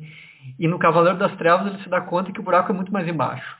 É. Que, é, que ele, ele, precisa, na verdade, se, ele precisa se sacrificar para isso, né? Uhum. É que, na verdade, é, de certa forma, ele, ele não sabe os demônios que ele está despertando da cidade, né? Exatamente. Tipo, não, assim, ele, ele acha que, é uma, é que, essa, que a missão dele é razoavelmente simples. Uhum. É, e até a relação que ele tem com o, com o Dente mostra um pouco isso, porque tu vê que o, o, o Dente ele é meio fanfarrão. Ele, uhum. ele tá tratando aquilo meio que com uma brincadeira. E, o, e, e, tem uma questão do, do, do idealismo do Batman, da, de como ele acha que aquilo vai dar certo. É, até tem um trecho aqui que eu peguei da, da edição Deluxe, que é do na, na edição Deluxe tem uma parte que o, no final que é o Mazzucchelli, é, ele faz uma história em quadrinhos sobre o que ele acha do Batman 1. Uhum. É, e nessa, nessa história em quadrinhos ele cita um trecho de uma entrevista do Frank Miller, que se vocês me permitem eu vou ler aí para vocês. É, é o Frank Miller falando sobre o Batman, tá? Ele é um homem com uma missão, mas não em busca de vingança. Bruce não está em busca de uma vingança pessoal. É muito maior do que isso, é muito mais nobre do que isso. Ele quer que o mundo seja um lugar melhor, onde um jovem Bruce Wayne não seria uma vítima. De certa forma, ele está lá tentando fazer com que ele mesmo seja desnecessário. Batman é um herói que deseja não ter que existir. Isso isso mostra como na ideia do, do, do, do Frank Miller, o, o, Batman ele tem um, um objetivo meio que redentor. É, é auto-redentor e redentor do mundo, né? Sim, e que faz total sentido justamente com o Cavaleiro das Trevas pela análise que a gente fez, né? Ex exatamente. Só que aqui ele acha que ele pode, que o, o Batman ele acha que ele pode fazer isso é, se redimir e redimir o mundo se vestindo de morcego e prendendo criminosos. E, no, e no Cavaleiro das Trevas ele se dá conta que essa, no início ele se dá conta que essa é uma missão, que fazer isso, é, redimir o mundo através da prendendo criminosos e através da violência, enfim, é uma missão é, condenada ao fracasso. E ao longo da história ele se dá conta de qual é o verdadeiro sacrifício que ele tem que fazer para fazer isso, né? Uhum. Exato. E é, e é bem isso mesmo, é, é muito interessante você perceber que o, o, Miller, e novamente aí a gente tem que elogiar a, como a mente do Miller funciona, é, ele tem esses grandes é, personagens e ele consegue trazer essas histórias desses personagens de uma forma muito única, né? Mesmo nesse longo espaço de tempo, digamos assim, né? Não só entre o Batman 1 e o, o, o Dark Knight, mas depois o que ele vai mesmo trabalhando é, na continuação dessa história, né? E eu acho interessante também que vários, vários elementos dessa história, ele, em especial aqui entre o Batman, entre o Cavaleiro das Trevas Returns, né, o, o Cavaleiro das Trevas, o, a edição especial lá, em quatro volumes e tal, e o Batman 1, é, tem vários gaps, né, várias coisas ali que eu, ele não precisa explicar para você o que tá aconteceu. Ele, acho que isso que é muito interessante também. Ele confia na, na inteligência do leitor de preencher o, o, o que está dito é, nas sombras. Isso é, é interessante perceber que isso funciona nessa escala macro e funciona na escala micro dentro da própria história, porque se tu for ver a, a narrativa de ano 1, tem vários momentos que ela é extremamente fragmentada. Tipo, vai pulando uma semana, semana seguinte, semana seguinte. Sim. E, e, tu, e de cada semana tu só tem um fragmento de uma fala, alguma coisa assim. É, é, então, eles, eles só. E até no próprio jeito que o Miller escreve, porque o Miller escreve muitas vezes uh, palavra, ponto, palavra, ponto, palavra, ponto. Ele, ele só vai fazendo essas insinuações e, ele, e que nem tu disse, ele confia que o leitor. Uh, ele confia que o leitor entende isso, né? É, que o leitor tem uma imaginação suficiente para preencher aqueles espaços ali, né? É, exatamente. Na página é, 2 é, mostra bem isso. É, mostra da edição, da edição Deluxe que a Evan lançou. É, a esposa do Gordon, ela falando no telefone, é 5 de outubro. Embaixo, embaixo, 7 de outubro, do lado 10 de outubro, embaixo de novo é 12 de outubro. Ou seja, aqui, aqui apareceu o quê? É, vários dias e você vai ter que imaginar o que aconteceu nesses dias, né? É, no máximo tem um balão por, quadro, por cada é, quadro, né? É, e, se for ver essa cena dele falando, porque é, tem uma cena, isso, isso é mais adiante na história, a gente vai chegar lá, mas tem essa cena que é o, o, o Gordon saindo da mansão Wayne, Uh, e, ele, e ele sabe que a polícia tem provas de que ele traiu a esposa. E aí ele para o carro e diz para a esposa: a gente precisa conversar. Foda essa cena, foda. É, e o, o, quadrinho seguinte, se eu não me engano, é ela no telefone dizendo eu estou, eu estou ciente da, da, nature, da, da natureza da relação existente entre o meu marido e a, a, a Sargento Essen, acho que ela diz. E ela fala isso com uma cara de morte, cara. E, e, tu, e se tu for ver entre uma coisa e outra, tem, tá, tá, uh, tá omisso exatamente o fato do Gordon ter, ter falado, entende? Mas o, o, entre uma coisa e outra, o, o leitor ele sabe o que, que o Gordon tinha para dizer para ela. Uh, e, e, as duas coisas também denunciam que, que nem tu falou, ela está com essa cara uh, mortificada. Ele, uh, o, o, leitor percebe o preço que teve, né? então fica um, é, uma, é uma elipse. Ele não mostra o que seria a ação principal, o Gordon falando, e mesmo assim toda a, a carga dramática o leitor consegue perceber. Isso é genial, cara. Genial. É, a gente percebe que no segundo, que começa a segunda, a, o, o, no decorrer da trama, o Gordon ele acaba virando um herói de Gotham, é, porque ele acaba, ele, ele tem, tá tendo um, um sequestro e ele acaba é, salvando uma garotinha, ele se torna um herói para a imprensa e isso irrita bastante, né? O, tanto o comissário quanto o líder do esquadrão SWAT lá. Eu acho muito legal essa cena em que o, o Gordon tá no estande de tiro, né? Porque é, é uma cena maravilhosa, é, tipo, é, sensacional como, como, como o Mazzucchelli ele, ele retrata aí. Tem um pouquinho alguma coisa a dizer sobre a cena, Vicente? Sim, a transição, né, cara? Que ele tá dando tiros no estante e eu não sei como é que tá na versão em português, mas em inglês é another kick, outro chute, outro coice seria, por causa do, da arma arma para arma, acho que em português se usa mais coice, né? É, então ele dá um tiro, ele diz assim, é, outro chute, outro chute, outro chute.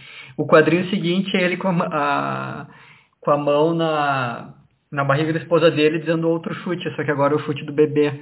Então é, isso é uma coisa que depois que também vai aparecer é, na no, no gibi que é essa, essa preocupação que o Gordon tem e ele relaciona com o filho dele entre a violência que existe e o nascimento do filho dele iminente, né? É, como as duas coisas na, na, na cabeça dele estão associadas. É, e, o, e tem esse lance do Gordon, ele, ele quer manter a inocência da criança também, né? Esse lance de não, não macular o ambiente familiar. Mas no caso ele infelizmente foi, é, não foi tão, tão, tão profissional nesse assunto.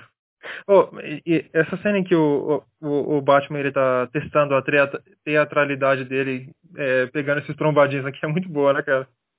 Sim, essa, essa aqui é a cena que eu comentei antes, que é uma, é uma página que ela merece muito uma análise, assim. É, tem essa questão que o, o Gil sugeriu lá, que é como ele usa para marcar o tempo, né? Porque se tu for ver a cena, ela tá bem desmembrada, assim, uh, as ações que acontecem, é, só que tu, tu, sabe exatamente como aquilo é rápido e fugaz pela queda da televisão, porque tu tem o, no, numa, no início da página tu tem a televisão é, caindo e no final tu tem ela, é, no caso caindo, saindo da janela da, da sacada e no final tu tem ela chegando no chão, então tu sabe que o tempo que aquilo transcorreu é o tempo dessa queda.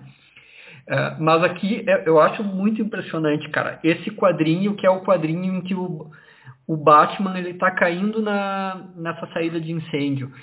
Porque se tu for ver, tu imagina tu ser o desenhista que recebe um roteiro que te diz para desenhar esse quadrinho.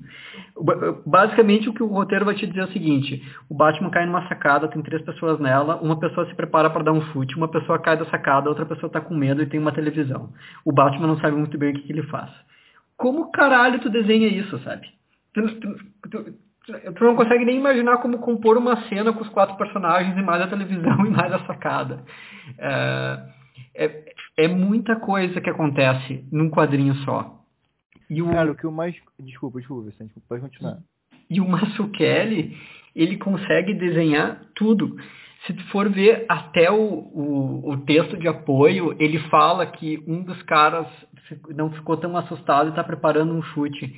E a postura corporal do cara mostra exatamente confiança e tu não vê nem o rosto dele. É, é, é essa capacidade que o, que o, o tem, não só de, de digamos assim, compor a cena com o, teatro da movimentação é, e condensar todo ele num, num, quadrinho só. E ainda por cima, é, sugerir o estado de espírito de todas as pessoas que estão envolvidas na cena só com o desenho. E o, um cara, para conseguir fazer isso, ele tem que ser, primeiro, muito criativo, para conseguir imaginar isso, né? É, e depois, um, um, prodígio da técnica para conseguir trans, é, transmitir o que tu conseguiu imaginar é, da, com, com uma execução dessas, né? Sim. E aí uma, mas aí tem uma coisa interessante, né? Você citou essa questão aí do, do roteiro. Você provavelmente, se você tem a edição especial aí, você tem essa edição que tem lá um, uns excertos do roteiro do Frank Miller, né? E o Miller, como ele é desenhista e tal, se você começa a ler o roteiro lá, é bem detalhado o roteiro dele, né? É, o, o, a, eu, eu, eu, não, eu não lembro exatamente como é que é o roteiro dessa, dessa, dessa cena aí.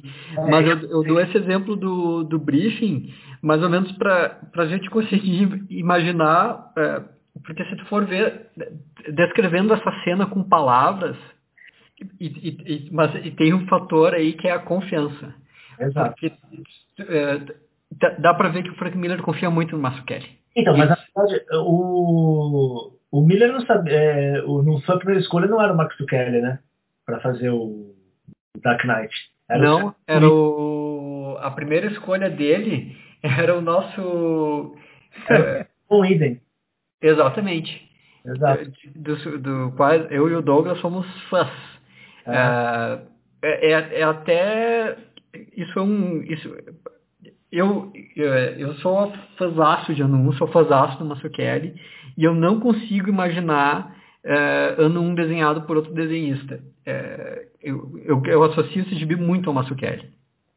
Mas, bah, eu adoraria ver o que, que o Von Iden faria com isso aqui. É, mas o estilo dele é, é, muito diferente, porque eu acho que o Von Iden, é, muito embora ele tenha um traço bem realista, ele é mais parecido com um gibi de super-heróis, porque se tu for ver, por exemplo, aqui no o, o Masukeli, ele na composição de página, por exemplo, ele é muito contido. No, é, não no sentido. É, claro que a composição de página dele é maravilhosa, mas é uma estrutura mais ou menos rígida, não é nem um pouco espetacular. Dificilmente tem oscilação de ângulo, é, não tem muitas cenas em que um personagem transborda os quadrinhos. Tem, tem muitos quadrinhos que vazam a página. Isso é uma coisa que ele faz bastante. É, mas acho que é, é por uma questão de ambientação e tudo. É, mas, desde o ponto de vista do espetáculo super-heróico, eu não descreveria esse gibi como espetacular, entende? É... Não, não, não, peraí, peraí, peraí. Vamos, explicar melhor para o leitor não ficar confuso. Uma, um cara que não faz um quadrinho espetacular é o Ed Piscor com os X-Men dele. Aquilo ali não é espetacular, aquilo ali não te tira o fôlego em momento nenhum. O Max Kelly te tira o fôlego usando é, uma estrutura mais formal, digamos assim, do quadrinho, né? É, não, o, o, o, é que então- não, é, não tem fogos de artifício que sejam nesse sentido de... É, não é espetaculoso. É, é tudo, né? tudo é, brilhante, mas é brilhante de outra forma, né? Não, não, é assim, ele não é espetaculoso, ele não é, é, é espetaculoso, ele não é, como você falou, ele não é Mulher Maravilha 84, né? Já uma comparação assim, tipo, não é aquela coisa uniformes coloridos e coisas do gênero que você vai falar, nossa, que coisa divertida, isso é um, é um gibi de super-herói, né? Exatamente. Um... Não é, não, por exemplo, esse, esse gibi, a influência do, da composição de página do Neil Adams, porque, porque esse, esse espetacular ele pode ser muito bom. Ele só não é o que o Marcel Kelly faz aqui, né? É, é uma opção narrativa que o, o Masukeli fez a dele e ele faz a dele com uma, de uma forma extremamente brilhante, ele consegue executar, né? É, mas tal, talvez por isso que a história tem tanto essa impressão de realismo, ah, como é que seria a origem do Batman no mundo real, porque parece, é, parece assim contido. É, não, não é. Dá para comparar, por exemplo, com. É um bom ponto de comparação com Batman Begins, que no final eles explodem a cidade, tem um negócio com um trem que descarrila e tem um plano com vaza um gás tóxico. É, é, nesse sentido que eu digo espetacular. Essa coisa meio grandiosa de, é, de filme de ação, assim, né?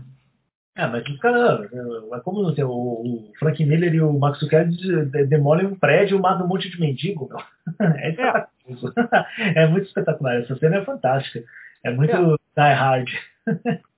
Mas é, é, é, é, um, é, um, é, um tipo, é um tipo de espetacular que é diferente do, do, de um trem descarrilando, um trem que atravessa a cidade e passa por dentro de um prédio, entende? É, sim. É, na verdade, o, eu acho que, na verdade, assim, eu, o, talvez aqui, não é espetaculoso, é dramático. Acho que essa é a grande questão. Assim, é o, o que o, ele faz você entender o drama desses personagens, né? Acho que isso que é o interessante do, desse Batman do Max Kelly, do, do Miller, assim. É. É, você tá naquela situação que você entende o drama real do cara tá preso num prédio, pegando, sendo destruído com bomba, com os mendigos morrendo, tudo, o cara tentando sobreviver, né? Não é, não é, não é explosão Michael Bay, assim, de. Exatamente. Pode você dar risada, assim. Tipo... Exatamente. É, o, é uma explosão que mata mendigos. E tu vê os quatro mendigos. Exatamente. É, Exato. É, e o, o, o, o Von Iden, por outro lado, ele talvez ele não fizesse esse negócio de fazer a explosão do Michael Bay. Mas a narrativa dele é muito mais. É, é, do, tem, tem, muito mais splash, splash page, tem muito mais é, imagens que transcendem a borda dos quadrinhos, é, é, essas coisas que são mais, é uma narrativa muito mais espetacular nesse sentido, entende? Uhum. É, de ser uma imagem que tu olha e tu diz assim, uau, que, que, é, que, que, extremamente realista, ou, ou enfim, é, é, que é, uma, é uma diferença um pouco difícil de explicar assim com, com palavras, né? O, o, o, o que a gente falou, ele é muito mais dramático, ele é muito mais sóbrio, ele é muito mais comedido. Sim. É, o, dando continuidade aqui, essa cena incrível do Batman invadindo lá o, o, o sindicato do crime lá com todos os, os criminosos no, no, jantar. E, cara, é muito espetacular o, o modo como o Mazzucchelli, ele, ele, ele caracteriza, caracteriza os personagens aqui, porque você vê que tem esse cara que a, a mãe coloca o guardanapo no, no, no na gola, ele fica limpando, ele dá a entender que ele tem meio que um atraso mental ali.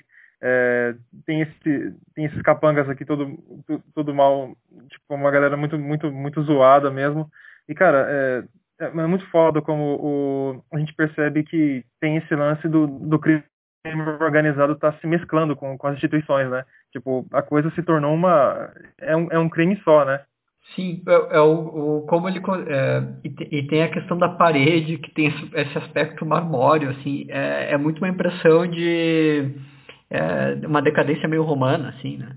É, só, queria, é. só, só, comentar uma ceninha um pouco antes, desculpa Douglas e Vicente dar uma cortadinha, mas só porque tem uma cena que eu acho muito é, divertida, que é quando o, o Flash vai descrever o que acontece com ele quando ele é pego pelo Batman numa transação de cocaína. E aí, na verdade, está o Gordon, a, a Sargento Essen e o Flash, assim, e atrás do Gordon tem três imagens do Batman, né? É essa verdade. Cena é foda, essa cena é foda. É, é, foda, é mas é porque isso é uma homenagem, na verdade, à própria origem visual do, do personagem, né? Porque o, Batman, Batman é, é, é, meio Drácula ali, né? O, a primeira imagem. A primeira é um, morcego, é um homem morcegão, é um morcego mesmo tal. Aí depois, é um morcego humano. É, depois tem uma visão meio tipo o que seria mais ou menos o Batman original, assim, né? Que na primeira concepção do Bob Kane. E aí o outro Batman que é o Batman mais próximo do que o, o Miller vai fazer, assim, né? Foda, foda.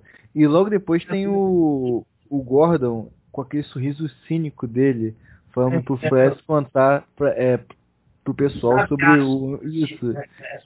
Um, um, cigarro, ele tirando o cigarro da boca e dando aquele sorriso cínico. Cara, e é um traço tão perfeito ali, tipo assim, o um sorriso é tão perfeito que, tipo assim, eu não consigo ver como esse cara fez um cara aqui sorrindo, sabe? Não sei se vocês entenderam, porque o sorriso dele não, não é um sorriso é bem desenhado, aquele sorriso que você, cara, que ele tá sorrindo mas é um sorriso que você vê pelo olhar até, não é nem pela boca. O olhar dele é julgas, assim, meio que é, fazendo.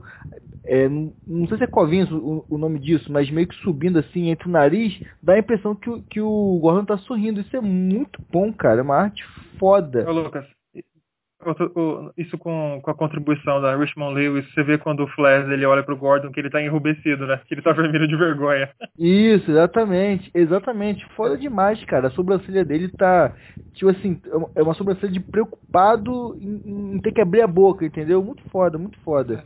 Eu, Não, e ele, eu, tá, com, ele, tá com, ele tá com o colar cervical ali, que ou seja, o Batman jogou, quebrou esse cara no cacete. Pô, o Flash, cara, é, é, dá até pena, né? Assim, pena entre aspas. O cara apanhou feio do Gordon, ainda, ainda, ficou pelado na neve e ainda tomou um pau do Batman, cara. O cara, o cara apanhou demais. Eu, eu ah, gosto muito do, do Flash nessa cena, cara, porque ele tá sentadinho na cadeira que nem um guri que tomou uma mijada, sabe? Que nem o guri que tomou um esporro da mãe, cara, tá ligado? ele tá com os, pe os pezinhos juntos, assim, né? Isso, isso, foda. A mão em cima do joelho, bem formalzinho, né? Sabe o que eu acho interessante disso? É, o, o gibi começa com um flash com um policial imponente. Imponente total. Tipo assim, a, a gente, o leitor que, que não conhece, sente medo dele ali. Acho que ele vai ser o, o cara que, que, que vai amedrontar o Gordon. E aqui nessa cena é o inverso, cara. É o inverso, ele perdeu toda a imponência. Entendeu? Muito interessante. Não, sim, muito, muito foda. Muito foda mesmo. E o. Ô Vicente, você, também. É, essa parte também em que o. É, é magistral, como em que o Batman explode na, o, a parede da, da, da, mansão ali e ele vai lentamente colocando. É, a, apagando a chama ali da. É muito foda essa cena na né, cara. Sim, a, a, a noção que o Batman tem de teatralidade, né?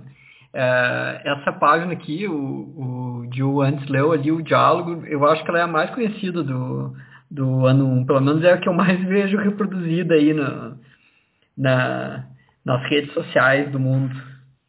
Qual página? A página que eles, eles chegam no jantar? É essa? Isso, é. senhoras e senhores, vocês comeram bem. Pô, essa cena é demais, cara. Essa ah, e a, é próxima, a, próxima, a próxima cena que o comissário todo dando uma mijada no Gordon também é muito boa. É, é, é, esse, esse, contraste é um, é um, ele mostra um pouco essa questão do senso de humor no gibi do Frank, do, do Frank Miller, né? Porque fica muito engraçado o, o comissário Leve lá estava dizendo assim, não, mas o Batman de repente até pode ser uma uma coisa boa pra gente, não sei o que, as pessoas vão ficar distraídas e tal. Aí ele toma essa carcada e a página seguinte ele diz, não, tu vai lá e prega esse cara. Não, é, e aqui, é, na, nas próximas cenas você vê que o, porra, sacanagem, o, o, o Batman ele amarrou o, o, Falcone aqui de uma maneira bem, bem complicada, né? Sim, mais ou menos que nem ele amarrou o Flash antes, o Gordon amarrou o Flash. Sim, e, e assim, a dignidade dele também tá, foi parar em outro lugar, né? Sim. Cara, a, a, o quadrinho o quadrinho seguinte a, a essa cena do do cara amarrado mostra bem essa questão da caricatura, né? Porque se tu for ver a feição do, do mafioso, ela é extremamente caricata. Sim. Mas... E você vê que o. E detalhe, só, posso só dar. Então, justamente, você pega é, justamente essa cena aí, logo depois, que eu queria até aproveitar, o, o Lucas fala, Lucas, presta bem atenção nesse quadrinho aí, em que o, o Falcone tá amarrado e tal, e pra cara dele, que é justamente isso que o Jeff Lubb e o Tim Sale vão explorar é, e exponenciar no Long Halloween. É por isso que você falou aquela questão lá, é, a caricatura no Long, no Long Halloween, no Dia das Bruxas, ela expande isso daqui, entendeu? Então não é ah, que é, okay, okay. é, a distorção ali, ela tá é, dos personagens, da caricatura, do você falou do Coringa e tal, é por conta de, desse tipo de cena. Só que, tipo, eu, eu, eu li o Longe das Bruxas online também, cara. Não sei se isso afeta, entendeu? Não vou falar nada sobre isso, porque na verdade não afeta. Não, não, não. não, mas tem tempo que eu li, eu vou reler, eu vou reler, eu vou reler. Não. E aí de, mim, aí de mim se eu falar que eu não gostei de novo. É, eu, eu acho que assim, o, o, grande ponto eu acho que muito mais do que se você lê online ou lê o GP fisicamente, é muito mais uma questão de é, educar o olhar mesmo, sabe? De entender sim, o que está querendo expressar naquele, né, naquele quadrinho, qual que, são, qual que é a intenção. Porque isso que você está falando, se você for pegar, por exemplo, certas outras obras do Frank Miller, que ele explora muito mais é, esse aspecto caricatural do quadrinho, você fala, ah, o cara não sabe desenhar, o cara não sei o que e tal. E não é isso, é porque o cara está expressando outras coisas ali, ele não está expressando é, a, a, o fotorrealismo, ele está expressando a personalidade do personagem através é, dessa, da, da caricatura, né, do, do grotesco, desse tipo de coisa. Por isso que esses caras são muito fascinantes, assim, que é uma coisa que é muito típica do, do gibi e do cartoon. E que ah. abre possibilidades narrativas muito maiores, né, do que o realismo. Exatamente, muito maiores. Tanto que você, é, você compara com as coisas que o Alex Ross faz lá no, no Marvel, no Kingdom Come e tal, você vê que é muito mais travado, muito mais é, chapado a mensagem que ele está querendo dizer, né? Então, não, e aí... É, é, tipo assim, não é que eu achei feia a arte, é, eu achei que... Eu, eu, me deu a sensação, isso na época, entendeu? Você deve ter o quê? Sei lá, cinco anos, quatro anos que eu li o Longo Dia das Bruxas, talvez hoje eu lendo eu tenho um, um outro olhar. Só que é, eu senti, ele, ele muito do que eu esperava, não sei. É, em relação ao a, é, Alex Ross, é, eu tava dando uma olhada no, no Reino de Amanhã, cara, são quadros belíssimos, só que eu não sei se, se eu achei que, tipo assim, quem sou eu pra falar, mas eu não sei se, se eu acho que funciona muito pra para quadrinho assim, entendeu? É, eu acho que funciona muito com quadro, eu acho muito belo de ver, entendeu? Mas para acompanhar a história, não sei, eu posso falar falando total bobagem, mas é, sei lá, eu gosto mais de, de um quadrinho assim, tipo o Mazzucchelli, entendeu? Um quadrinho que, que flui mais a, a leitura. Mesmo o Max Kelly tem um, você vê, ele ele mesmo muda o estilo dele de certa forma, ou ele vai termina desenvolvendo um estilo que é muito mais caricatural quando você pega o último trabalho que ele fez com o Asterios Polypod, é, é totalmente caricatural. Assim, é, tanto que você compara com isso daqui, você não tem, se, se você não conhece, se você não sabe que é o mesmo cara, você vai falar que é um artista muito diferente, assim. Né? Acho que isso é interessante, assim, porque você tem que entender qual, qual é a intenção do, do, dos caras. Ô, Dio, Dio, Oi.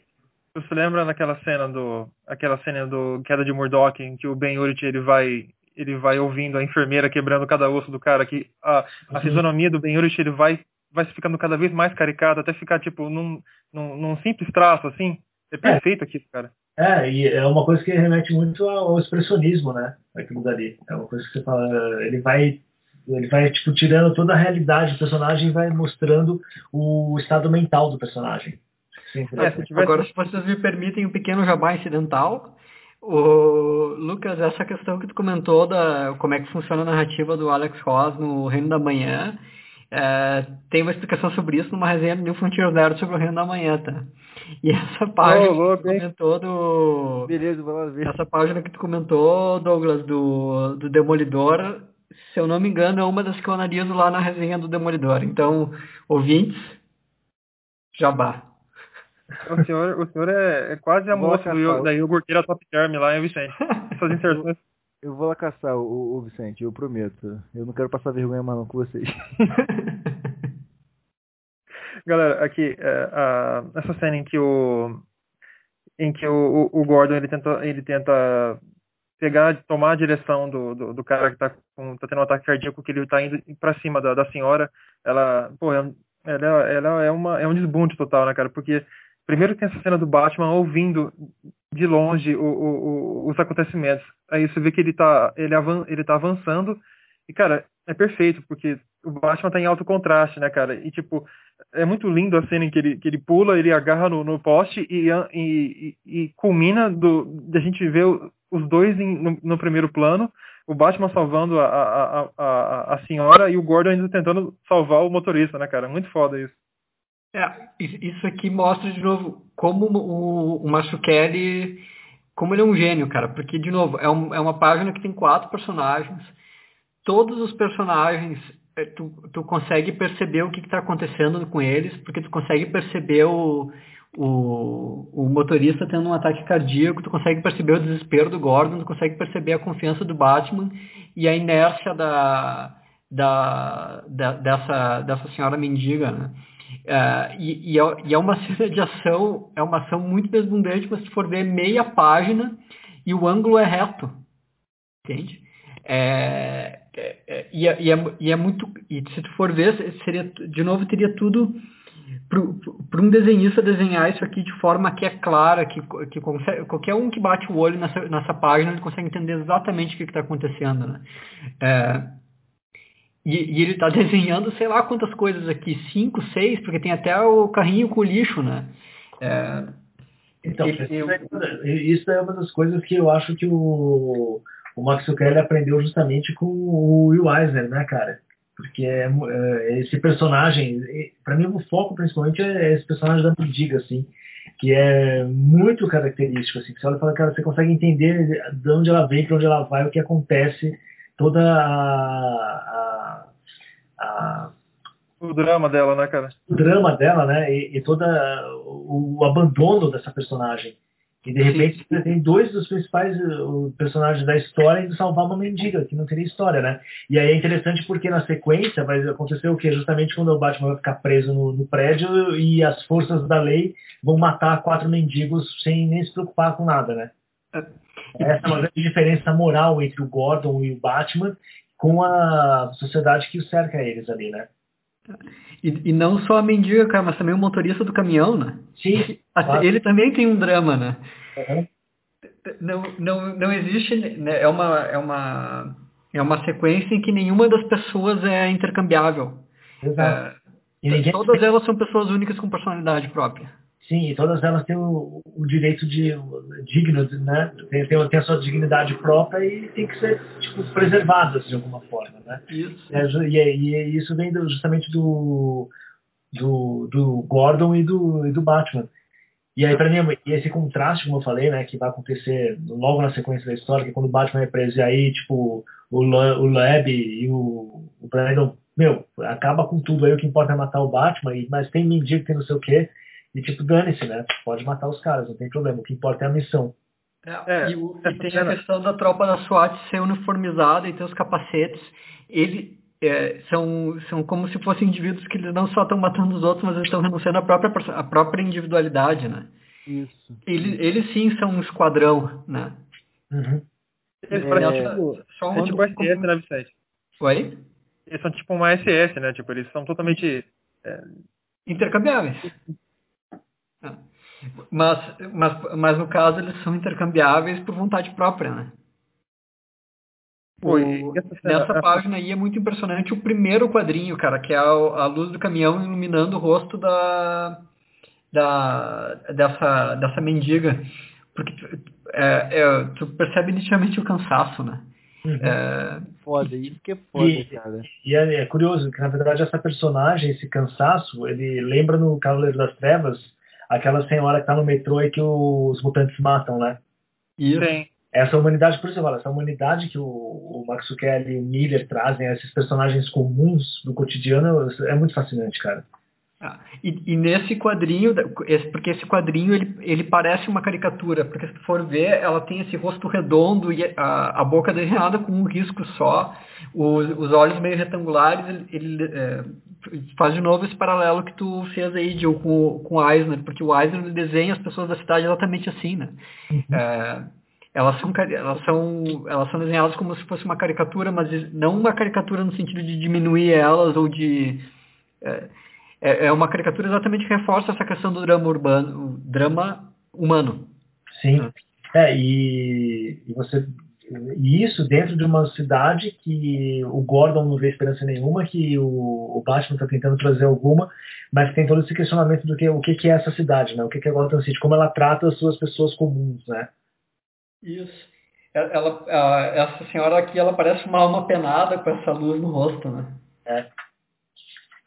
É, o, o... É, é, nesse momento que, que, o, que o Gordon ele meio que muda a ideia dele sobre o Batman, né? Porque ele, ele até fala, ele até gagueja, né? Ele fala, salvou aquela mulher, ele fala, com as mãos no, é, nos joelhos, cansado depois daquilo.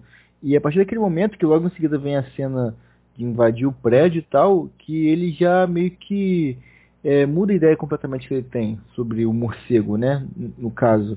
E essa cena, é, a primeira cena da invasão dos prédios, é, quando os policiais estão ali dentro e o Batman tá atrás ali, tá, tá só o Batman olhando ali e tal, ele todo em preto, né, e só o olhar em branco ali, os policiais dentro com, com as luzes acesas, para mim essa cena, essa, essa página tinha que ser de, tinha que ser a capa, cara. Eu acho ela sensacional.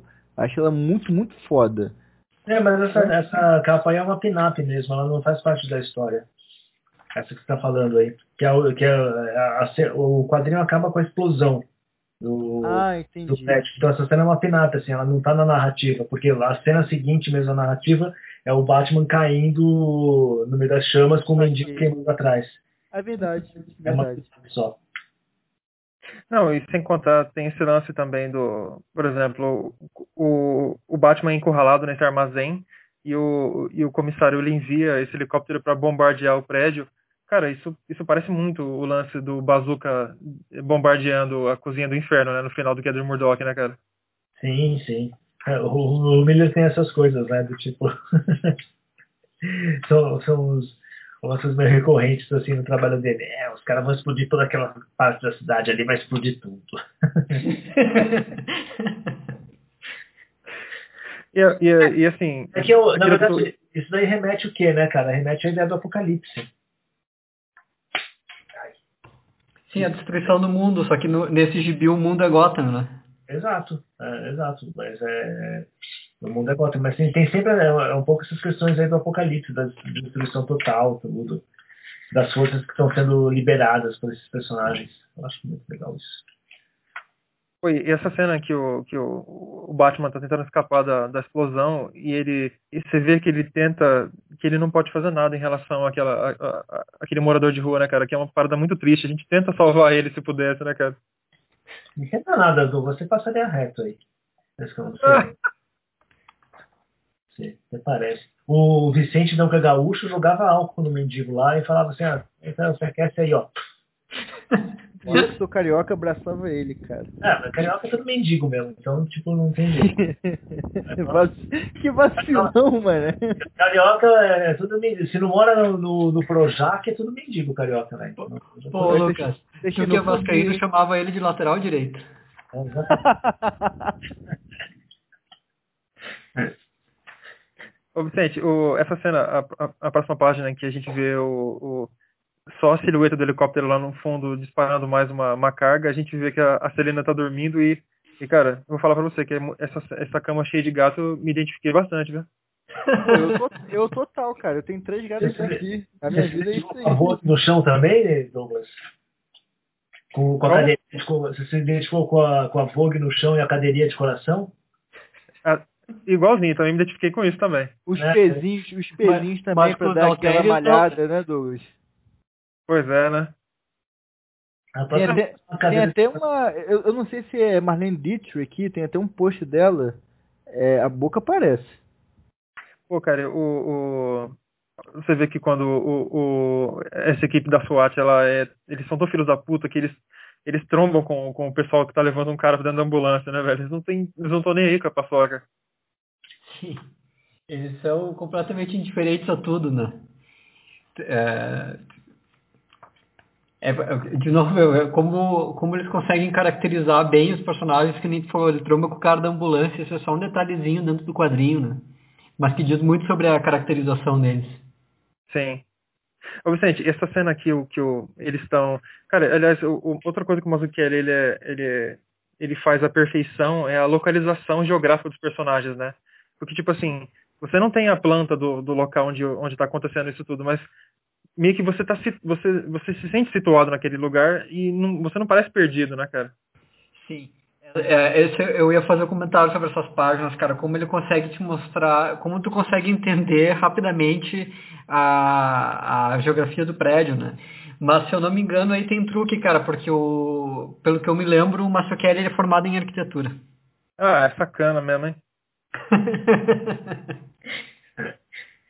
Ele, ele não, estudou, cara, que é exatamente o contrário de sacanagem. Sim. exatamente o contrário de trapaça, né?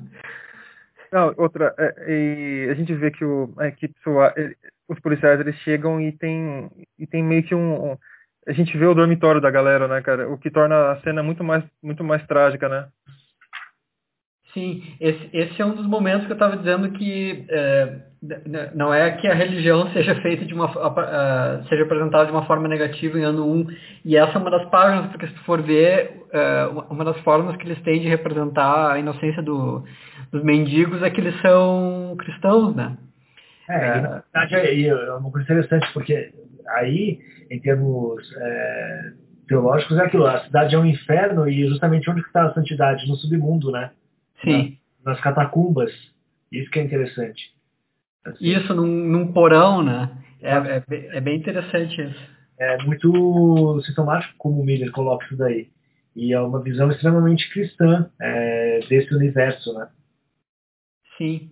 Sim. É, e, e, é interessante que é, tem um pouco essa questão da, digamos, da simplicidade da, da fé, ou, mas no sentido mais genuíno, é, porque até um dos adesivos que tem na parede é buzine se você está com Jesus, Sim. que é um é, é meio que um, um adesivo de para-choque de carro, né? Um, um é, aquilo ali certamente não é uma catedral, entende? É, mas, mas ele tem, é, não é uma catedral no sentido de ser uma construção magnífica, mas desde o ponto de vista do, da função, né? E na verdade é, é mostrar assim também, né, que apesar da corrupção da cidade, existe um núcleo de fé que sustenta essa cidade. E esse núcleo de fé está justamente na, no, no, seu submundo, assim, né? No submundo no sentido de nas catacumbas, como eu falei, é, naquilo que é subterrâneo. Enquanto nas, no, a, a, elite da cidade, que é o que o, líder mostra, é aquela coisa corrupta, decadente, né? Você tem aquela santa ceia pecaminosa lá, que é aquela que o Batman interrompe, e aqui você tem justamente essa é, é os humilhados e ofendidos da fé, assim, né? E são aqueles que sustentam a própria cidade. É, é muito foda mesmo, cara. E tem esse contraponto que nessa, na, na Santa Ceia Pervertida que eu estava comentando antes, eu disse que parecia uma questão de, da, da aristocracia pervertida romana, né? Então estabelece essa, essa, essa relação bem de um jeito uh, uh, cristianismo primitivo. Exato. Uhum. Pô, a gente viu aqui também que o, o comissário Loeb ele nem pensou que ele bombardeando o local, o local ele deu mais ele deu mais escombros para o Batman se esconder, né? Ele até o, o, o, o piloto aqui fala isso para ele, eu achei muito foda. E cara, é, uma das cenas que eu achei muito muito muito foda mesmo, é essa cena em que ele tá com esse diálogo esse diálogo mental com o gatinho, né? Ele fala, porra, sacanei você, né? Tipo, é, esse aqui é o seu lugar e eu tô aqui e tal e ele fala que ele, ele enxerga o inimigo pela fresta, que é o, que é o sol nascendo, né, cara? Pô, isso aqui é muito foda, mano.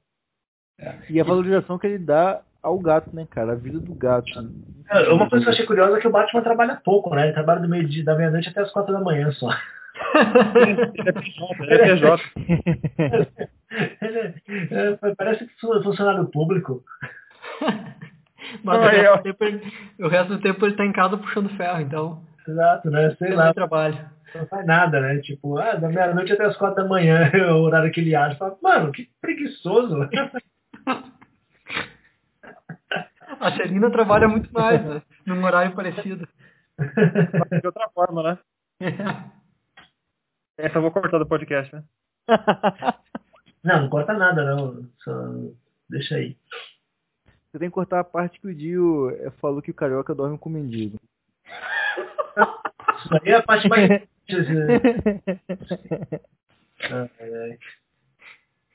Não, eu, eu, ó, eu, quero, eu quero que o Vicente, assim, a gente tem várias cenas que são icônicas nesse quadrinho, mas eu acho que uma das mais importantes é a cena em que o Gordon, inclusive porque ela tem uma mudança visual, e o Vicente já escreveu sobre isso, se não me falha a memória, e até da edição que saiu no gibi oficial na época, e depois quando foi, teve essa recolorização, que é a cena em que o Gordon está sentado na cama meditando sobre o destino da vida dele, e tá a Bárbara Gordon é, deitada, grávida, tudo. Comente essa cena, por favor, Vicente. Ótimo. É, essa, essa página, ela é um desbunde, né, cara? É, de novo, é uma dessas provas de como é, como o ano 1, o Masukeri, a Richmond News e o, o Miller, eles conseguiram, é, como eles estão operando em conjunto para construir essas imagens que elas são, é, tudo que tem na cena tem significado, né? Então, para começando, desde o ponto de vista da expressividade dos personagens, tem essa questão de como a, a, o sono da Barbara Gordon é intranquilo, né? É, tu vê que ela tá, ela tá dormindo de um jeito meio desconfortável é, e, e, e, grávida, mas é, grávida estourando, né? E ao mesmo tempo, como o Gordon na beira da cama, ele está se sentindo, ele está se, suportando o peso do universo nos ombros, né? É, e até ele comenta que o, o, a arma nunca pareceu tão pesada para ele, né? Enfim, isso está acontecendo com ele porque ele está enfrentando uma crise é, nesse momento da história ele está enfrentando uma crise muito grande, porque como o, acho que foi o Lucas comentou antes, ele está se dando conta de que o, o Batman é, não, não é necessariamente um vilão, que a, que a situação é muito mais complexa do que isso. E, e ele está ali nessa fronteira tentando proteger a domesticidade da vida familiar desse, desse universo que está se tornando cada vez mais complexo. Uh, e isso é uma coisa que está perfeitamente traduzida na imagem, porque o, o Gordon está sentado na beira da cama com os pés colocados no chão do quarto, que é simplesmente a escuridão total. Uh, e ele, é, ele é a última coisa que existe entre essa escuridão total e a esposa dele, que está tendo um sono intranquilo, grávida. Uh, e, e, ao mesmo tempo, só, só, isso já seria uma ideia bastante, já seria uma ideia bastante é, complexa para se mostrar numa imagem só, numa página de gibi, né? É, só que essa versão que a Richmond Lewis coloriu, ela tem um acréscimo a isso, porque na versão original, a, a, o, o, o, cobertor da cama, ele é só uma cor chapada, agora não lembro qual é a cor até, acho que é branco, inclusive. Mas aqui, é, na versão recolorida, ela incluiu esse, esse padrão se tu for ver, uma, é um padrão que remete ao, jardim, ao jardim do Éden, no sentido que é uma natureza, é, é uma natureza vibrante, bonita, são as, as flores abertas e são a, aves exóticas e tudo, mas ao mesmo tempo um padrão extremamente brega. Então é, fica mostrado esse drama do, do comissário Gordon ali, que ele, ele, ele se sente a última fronteira entre a escuridão total e uma domesticidade familiar só que essa domesticidade familiar, ela, ela também está qualificada. Ela não é uma domesticidade familiar idílica, ela é uma coisa meio massiva e meio brega. Mas ainda assim, é, ela tem um componente, é, um componente de inocência, que, que, é exatamente essa remissão ao Jardim, do Éden. Né? É, então é um, é um desenho muito bonito e, e tem também como a, a intranquilidade do sono da esposa ela está produzindo, ela tá amassando esse, esse, esse, essa, o cobertor, né? É, então, de novo, é o, é o, é, o, drama ali do Gordon, que ele, sabe que a intranquilidade da esposa tá, é, pode produzir a destruição dessa vida familiar idílica, que na verdade é uma vida, é uma vida idílica, porém ordinária, né? É, é muito bonita essa página aqui. Exato. E ela, de certa forma, só para. Eh, eu sei que estou fazendo várias comparações aqui com o espírito do Will Eisner, mas em especial essa cena eu acho que ela lembra muito um, uma aventura do Eisner, que é protagonizada pelo comissário é, Dolan, que é a Gata Barra, que é de 1951, e que o, existe uma questão ali de que o, o, o Dolan é apaixonado por, por essa tal Gata Barra, só que ela é uma, uma escroque assim, né? E aí ela tenta convencer o Nolan a entregar o Spirit. E tem uma cena em que é, o, Nolan, o Nolan tá com uma arma e que remete muito a essa cena aqui do essa cena maravilhosa aqui que o Max Zucchelli desenhou. E que eu acho que é uma das cenas mais importantes desse gibi, né? Sim, é o desde o ponto de vista do comissário Gordon é o alvo da crise, né? A, a, crise no sentido narrativo, assim. É o, é o momento em que ele não tem mais. Ele não, é, que, é, que tudo que ele acreditava está revirado, né? Sim, tá no, na beira do precipício, né? Tá na beira do precipício. E tá, e tá enfrentando esse grande dilema sobre o que, que ele. Se, se ele ainda é capaz de, de, de proteger a própria família, né? Uhum. É, e na cena seguinte a gente vê que o, o passou tem um período tem um grande período de tempo e as coisas começaram a ficar muito mais complicadas entre, o, entre ele e a Sarah. É, é ela está devolvendo o presente que deu para ele, mas na cena seguinte eles estão eles estão se beijando no, no, no, escritório do Gordon, né, cara? Ou seja, tá, quem, já, mais... quem, quem, já viveu uma paixão sabe o que é isso. Quem já passou, Olha aí.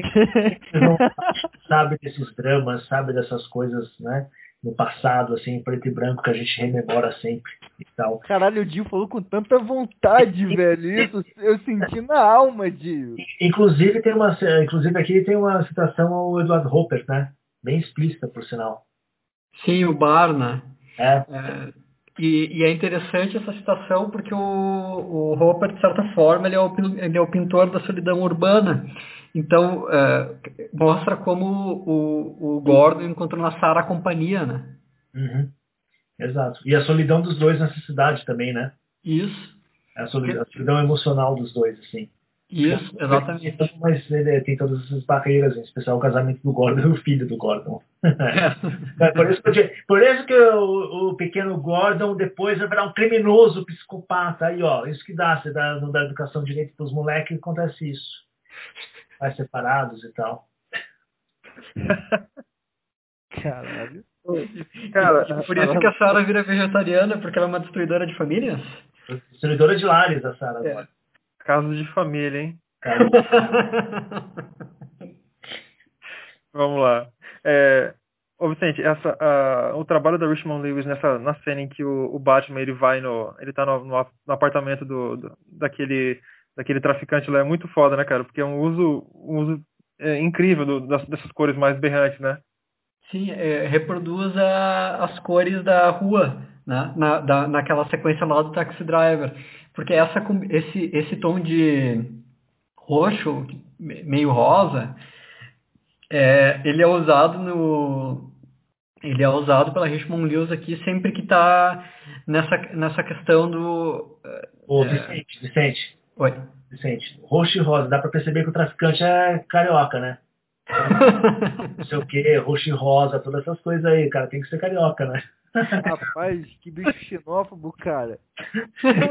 É, mas é, seu, seu convidado aqui tem que ouvir essas coisas aí, meu.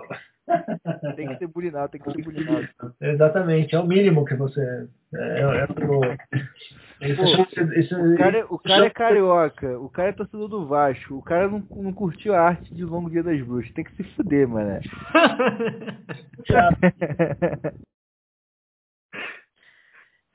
Make bullying great again, né? Exatamente. Exato. Tem, tem uma tem uma, uma, uma outra coisa que aparece várias vezes ao longo do gibi, que é como tem várias pessoas é, ao longo da história que dão a perversão meio que é, por suposto, assim. Por exemplo, na, lá, logo no início, a primeira vez que o comissário Gordon e o Bruce Wayne se cruzam, que é exatamente quando o, o Gordon está indo atrás do poker lá dos policiais e o, o Bruce Wayne está voltando para casa, tem umas pessoas passando de carro e elas dizem assim, ah, por que será que o Bruce Wayne está dirigindo desse jeito? E aí o, o outro comenta assim, ah, cocaína, gente rica cheira cocaína.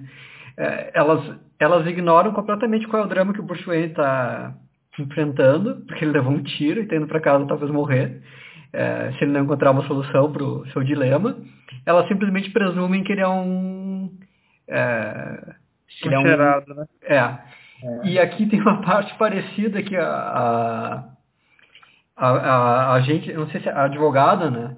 Que ela, o, o cara tá sendo lá dentro torturado pelo Batman e ela bate na porta e ele diz assim, ah, tá tudo bem. Ele diz assim, ah, isso aí é essa cocaína que estraga teus nervos, né?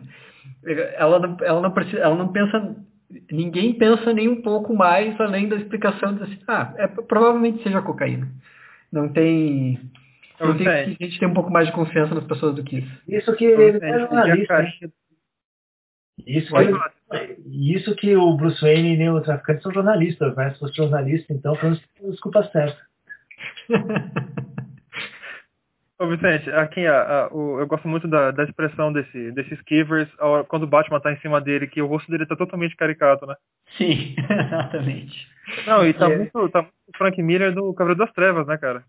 É, tá bastante Miller do Cavaleiro das Trevas mesmo. E na página seguinte nós temos a reprodução da postura corporal do menino mijado, porque ele na frente do, do Gordon com os, as mãos no, no bolso, assim, meio é, meio cabisbaixo, os pés bem juntinhos, né? Sim. Agora é pede desculpa pro seu amiguinho, né?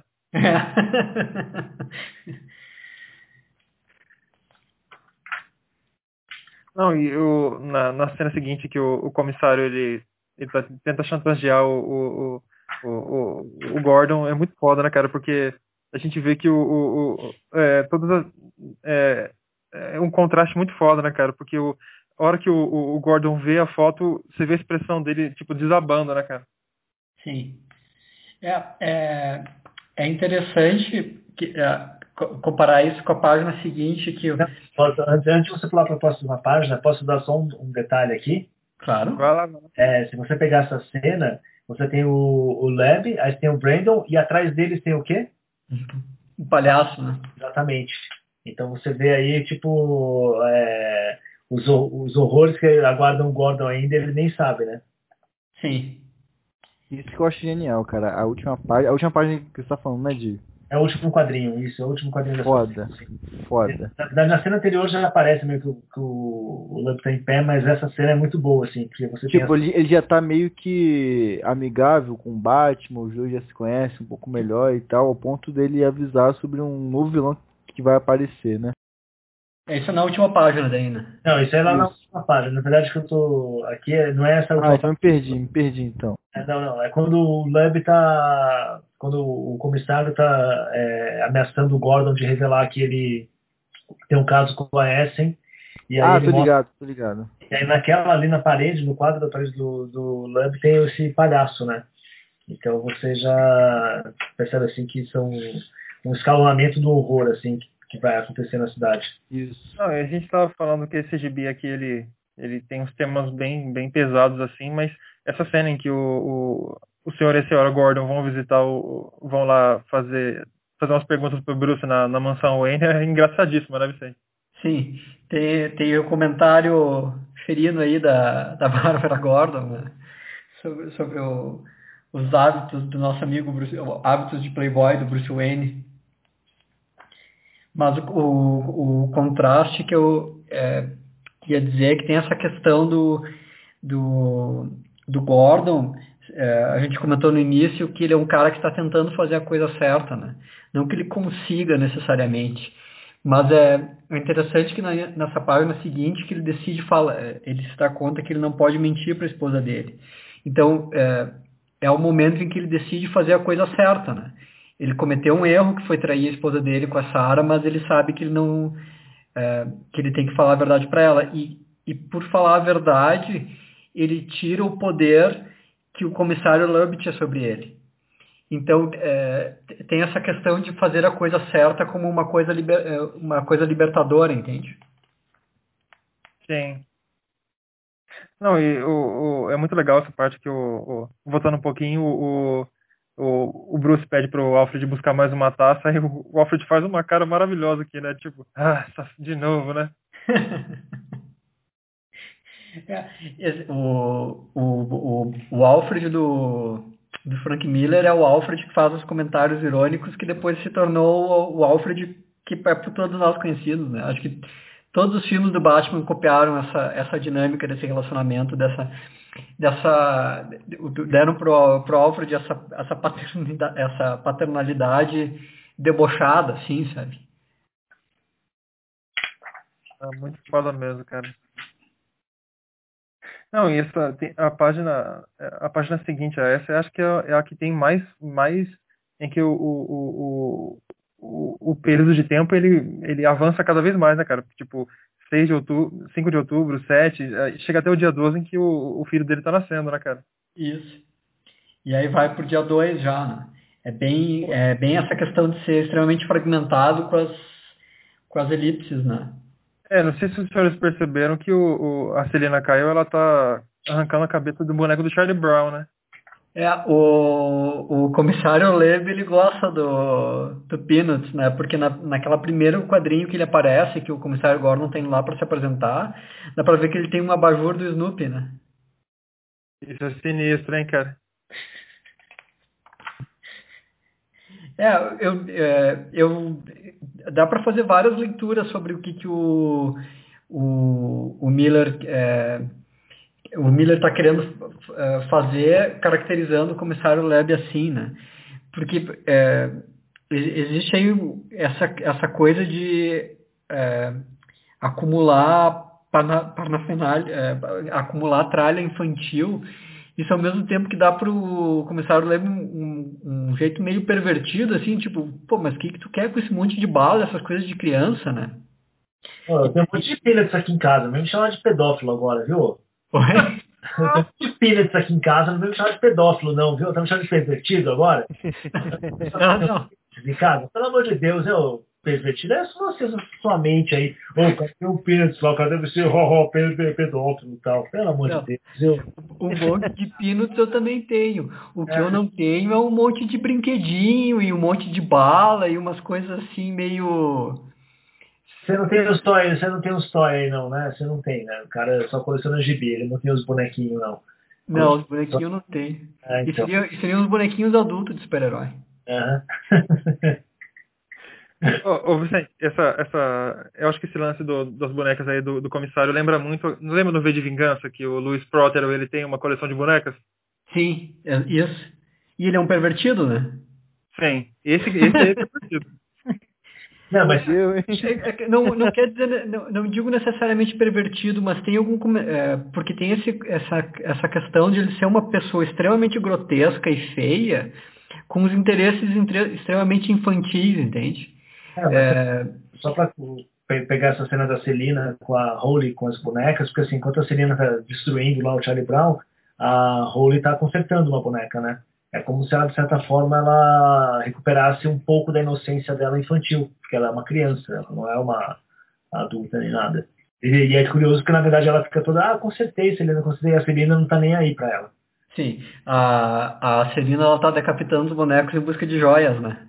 Exatamente. E aí você percebe também que a Celina, de certa forma, ela é essa coisa meio. Ela não é uma boa pessoa, né?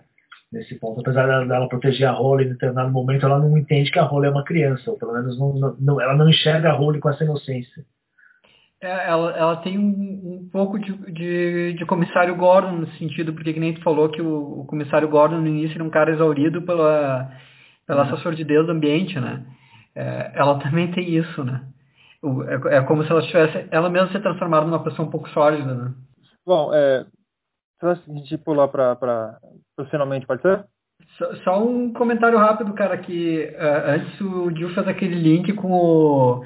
Uh, com o Longo Dia das Bruxas, e, e, e aquilo, aqueles dois quadrinhos especificamente, eles ainda são azuis, que é uma, é uma coisa que lembra bastante a colorização do Longo Dia das Bruxas. É, e agora nessas duas páginas a gente tem essa cena que transcorre no... É, que é tipo uma réplica de, um, de uma construção romana. Nossa senhora, essas duas páginas podiam ter saído dá para ver que o, o Tim Sale estava querendo fazer exatamente isso aqui, né? Acho até que é esse uniforme que ele dá para Mulher Gato e, e, se eu não me engano, eu não sei se é no Longo Dia das Bruxas ou é no, na sequência que é, é Dark Victory, Vitória Sombria. É, tem uma cena que é exatamente num prédio assim e se eu não me engano tem essa questão das cicatrizes também. Sim, sim, ele pega diretamente daqui, né? É. Tanto, é, tanto que é engraçado, porque na verdade o, esse Batman 1 ele serve tanto para o universo que o Frank Miller cria, quanto para o universo cronológico do Batman normal, digamos assim, né? Sim. Porque tem, tem essa questão aí, o, o, o Batman do Frank Miller ele é no, numa, numa linha temporal diferente é, da, da DC Comics. Então, o, na verdade, isso aqui dá, dá origem a duas linhas temporais, né? É, e, e, e essa, essa, essa versatilidade também se traduz em outras coisas, porque se tu for ver o, o, o que nem o, o Longo do Dia das Bruxas, ele aposta muito mais para a caricatura. É, mas depois, é, uma das coisas que surgiu como derivação desse Batman ano 1 foi aquela série que aqui no Brasil foi traduzida como um conto de Batman. E aquelas histórias, elas tentam ser muito mais mundo real Uh, então tu tem o, o, mesmo gibi, não só valendo para duas cronologias diferentes, digamos assim, mas também para duas apresentações estéticas diferentes do, do Batman. Três se você considerar o, os filmes do Nolan, né? Três se considerar os filmes do Nolan, que exatamente que tem que já é um, que, que, até tem um pouco essa questão do, do realismo, mas é um realismo daí já completamente diferente, né? Sim, exato. Ah, sim, perfeito.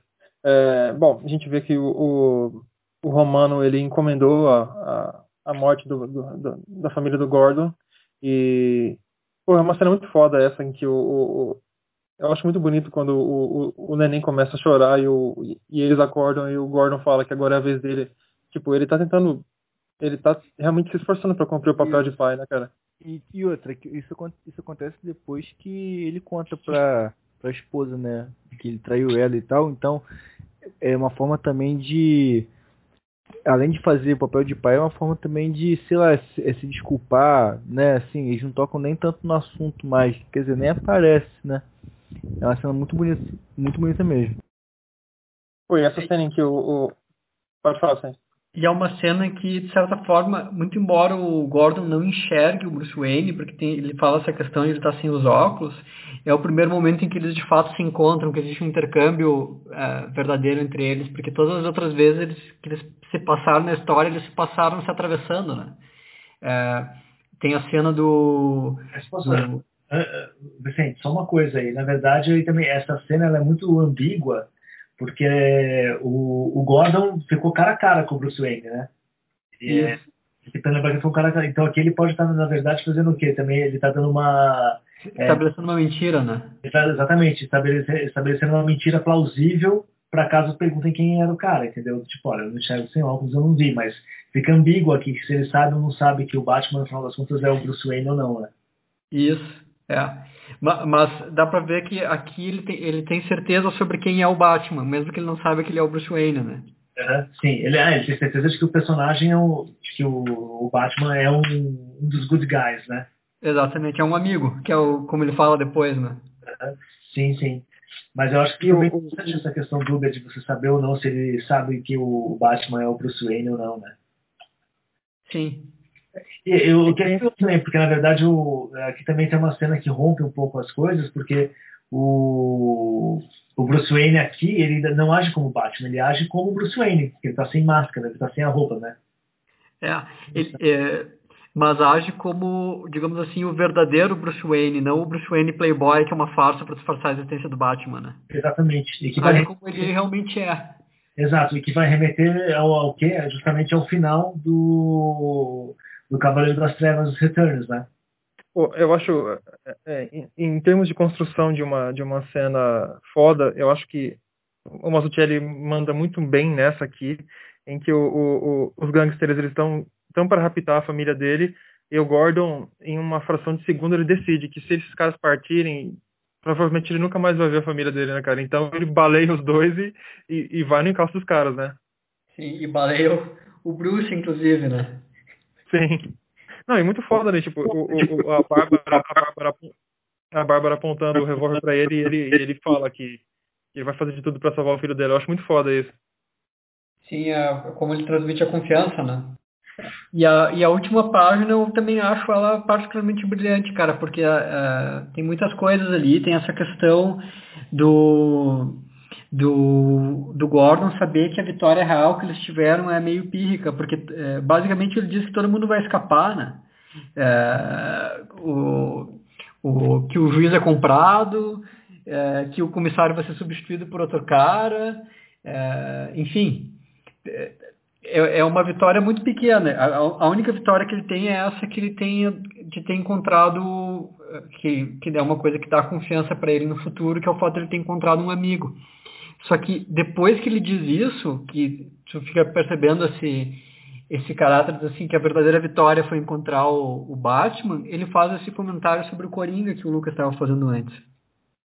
E isso dá uma nova torcida sobre isso, porque o, o jeito que ele trata o Coringa é meio que como. Uh, Alguém qualquer, né? Que, que vai aparecer é. aí e tal, e o Batman vai resolver. É, como na... se não fosse realmente uma ameaça, né?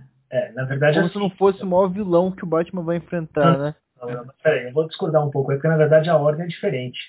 Eu acho que justamente aí é que tá. Eu acho que ela tem um tom, não de. tem um tom justamente de esperança, porque o que o Gordon fala é assim: quanto a mim, bom, estou com um problema sério alguém ameaçou envenenar o reservatório de Gotham. O nome do louco é Coringa. Logo vai chegar um amigo que pode me ajudar. Deve estar aqui em poucos minutos. Então, na verdade, ele, a ameaça do Coringa é, é, preocupante, mas ele tem um amigo agora. É. É, eu, eu, tenho um amigo e tem a ameaça do Coringa, beleza, a gente vai se resolver, entendeu? Eu acho que tem uma coisa aí que é um pouco. Não, eu, eu, eu, eu concordo. Vicente. Eu concordo. É que... Vicente, tô divergido do, do Vicente, finalmente, aqui. Não, tipo assim, eu Final, concordo. É porque. Você está duas horas e meia ouvindo a gente falar desse negócio. Vicente, você está errado. é isso. Ô, Gil, Gil, eu, eu, técnicas, você está errado nesse ponto. Gil, eu concordo com você. O seguinte é Manda que... comigo eu, Vicente. Você se decide aí também, o Vascaíno. então, eu, eu entendi o que o Vicente quis dizer, porque no último, no último quadrinho, né, na, na última parte, é, o Gordon fala isso meio. Ele fala sorrindo, cara, meio que aliviado, entendeu? Porque ele Por tem um isso- amigo, exatamente. Ele não está falando que ele tem. Se, se a fala fosse ao contrário, se ele terminasse dizendo, sorrindo, que ah, o nome do louco é Coringa, ha, ha, ha, tudo bem, só que ele está fazendo assim. Não, eu tenho um amigo que vai me ajudar, ainda bem. Não, sim, sim, eu- eu concordo perfeitamente. O que, o que eu discordo um pouco é que. Eu concordo, é, eu concordo, carioca. Eu concordo, mas ele discorda um pouco. ó, Porra. Não, eu concordo. Só, só, só põe metade, só põe a cabecinha que não tem problema. É basicamente isso que você tá me falando. assim. Não, eu concordo com você. É tipo assim, é que eu ainda assim me transparece a ideia de que é, o Batman vai resolver e o Coringa, e o Coringa vai desaparecer. Assim, Batman resolver aquilo ali, é preocupante, mas vai ser resolvido, assim, entendeu? É, ele não espera que o Coringa vai ser, porra, o maior vilão de todos os tempos. Entendeu? É, eu entendi, eu entendi o que você quis dizer completamente, mas eu entendi o que o Vicente quis dizer também, entendeu? É isso. É isso que eu discordo, o Paulista. Aqui é carioca mesmo nessa porra. Fala aí, Vicente. Fala aí, Vicente. O, que- o, o que eu estou querendo ver é dizer exatamente o caráter ambíguo dessa cena. Não, não dá para dizer é, que- ele, ele realmente te- ele teve uma vitória, mas é uma vitória que o, o leitor, mais do que ele, é, sabe que não é uma vitória tão grande assim. Que o, o, o Coringa não é uma ameaça que a amizade deles vai poder superar, pelo menos não com tanta facilidade. Que isso, na verdade, é o início de uma dinâmica que, que vai causar é, bastante dor e sofrimento para os dois, ainda mais tendo, é, tendo, a, tendo o ponto de vista ali do Cavaleiro das Trevas, que relaciona a, a existência do, do Coringa diretamente com a existência do Batman, né? É, então eu acho que é, um É, pouco só, isso- só para situar uma coisa também, a gente também tem, eh, só um detalhe, tá, Vicente, para a gente também não misturar um pouco as coisas assim. Por mais que lá na frente no Cavaleiro das Trevas você tenha essa dinâmica do Coringa, tal, sabe que ele é um cara perigoso, nesse momento aqui, a gente também não tem a ideia de que o Coringa, por exemplo, vai ser o cara que lá em 88 o Frank Miller, o Alan Moore vai escrever ele suprando a Bárbara Gordon, tal, não sei o quê. Então, tipo, ainda tem um, ainda essa história não tinha sido escrita ainda, por exemplo. Então o Coringa era o palhaço louco do crime. E que. Mas, mas, mas as- até as primeiras histórias que o, o Coringa parece mais como um psicopata perigoso, bom, tem as histórias originais e depois isso é retomado nas histórias do Neil Adams, que são no final dos anos 70, né? Então, ele, o, o, o palha, a questão dele ser o palhaço do crime já existia, claro, não, não ele ser o estuprador da, da filha do comissário Gordon, mas... é, o, o que eu, mas o- mesmo que ele não saiba que o, o Coringa vai fazer isso, bom, ele, ele sabe, o leitor sabe que existe o Coringa do Cavaleiro das Trevas, que, é, que já é bastante maldade nesse mundo, né? É, enfim, é, o, o, mais que eu quero dizer é que existe um- uma certa ambiguidade nesse tom final. Não uma ambiguidade desde o ponto de vista do comissário Gordon, é, mas uma ambiguidade desde o ponto de vista do leitor que, é, que, que entende que esse, esse final ele, ele é um pouco mais... é, que ele não é exatamente assim, ah, a partir daqui então deu tudo certo, né? É, não, não, ele não é um final feliz, mas ele é um final existencialmente feliz, que pelo menos o Gordon tem alguém para ajudar ele. E o Batman também tem alguém para ajudar ele, né? Tipo, eles não estão sozinhos, tem uma esperança naquela cidade. Por mais louca que ela seja, eu acho que o grande ponto é esse, olha, você tem uma esperança, você tem uma chama que, inclusive, é porque essa chama ilumina o rosto do Gordon, entendeu? Se você pega o quadrinho, ele, tem, ele é bem claro nesse ponto, assim, ele tem uma luz que brilha no, no rosto do Gordon. Não é uma coisa, o rosto do Gordon não está nas, nas sombras. O Gordon está iluminado pelo fósforo do cachimbo dele. E muito bem iluminado, né? É, bom, as considerações finais é, em relação ao ano 1, eu acho que a gente conseguiu ser bastante exaustivo. É, só reforçar essa questão da, da, da, grande influência que o ano 1 teve sobre, o, sobre as histórias do Batman que vieram depois. Ele abriu um mundo de possibilidades. Talvez da, do, dos três que a gente comentou no início do episódio, é, o que se tornou mais... É, a, a, influência que se tornou mais é, é, duradoura foi essa do, do Batman do Frank Miller.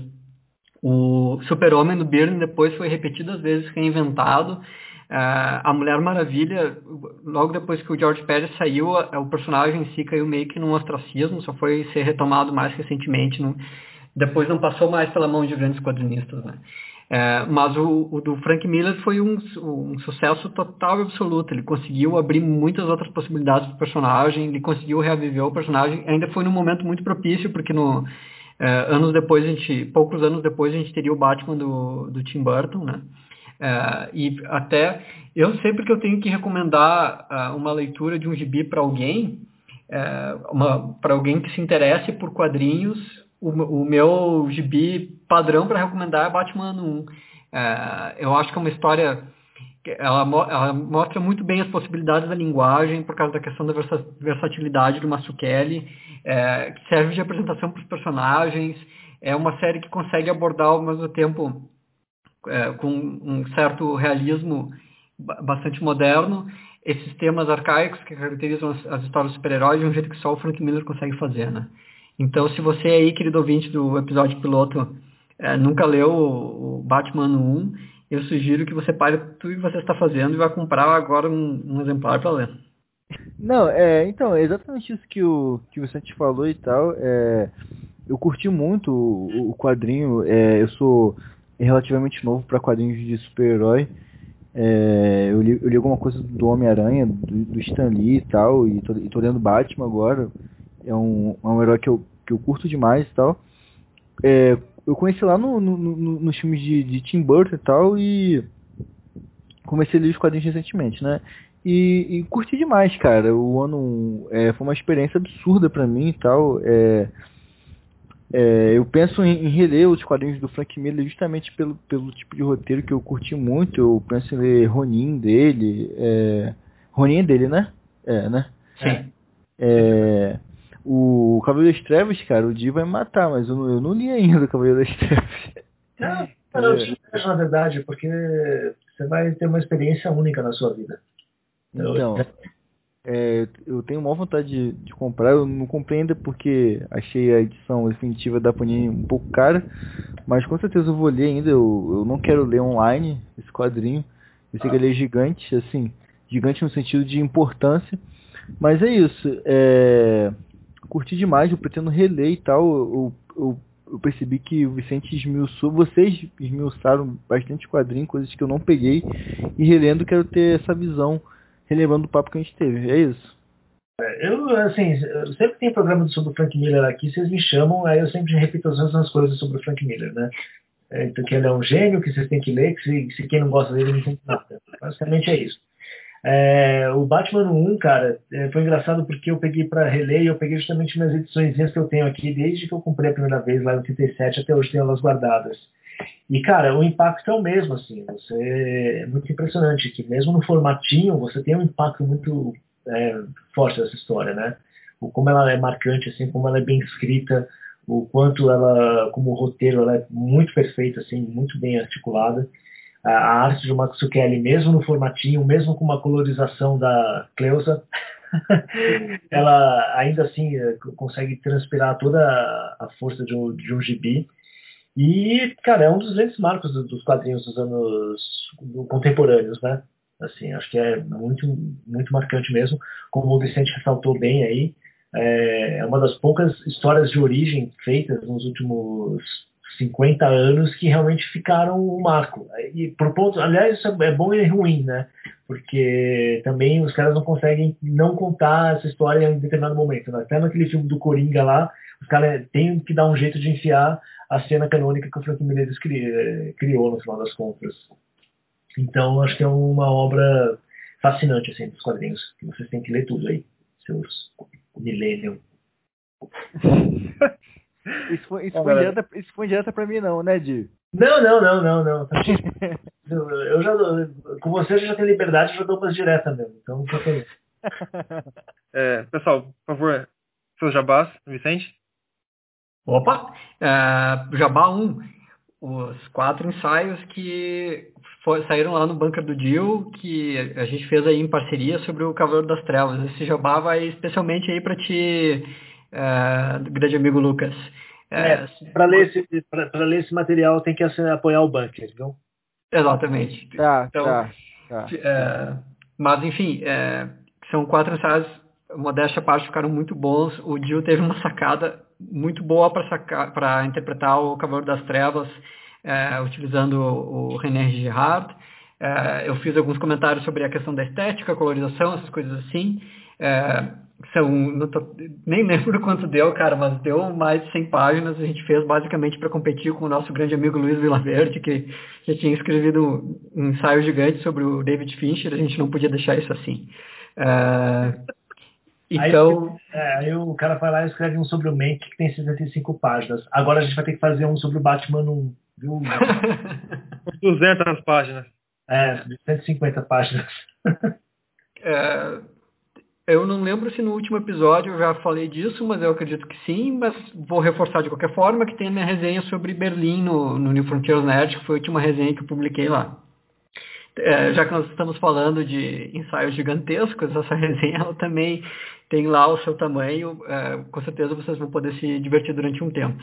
É, é, é uma, essa, essa resenha, modéstia à parte, ela está tendo, eu, eu recebi bastantes comentários positivos sobre ela, as estatísticas dela também estão tão, bastante boas, até, até, me surpreendi, porque o Berlim não é um gibi tão conhecido assim, é, mas está é, tá sendo lido e o tempo de permanência na página está bastante alto, então eu, tá, eu acho que não está sendo só acessado, mas está sendo lido também.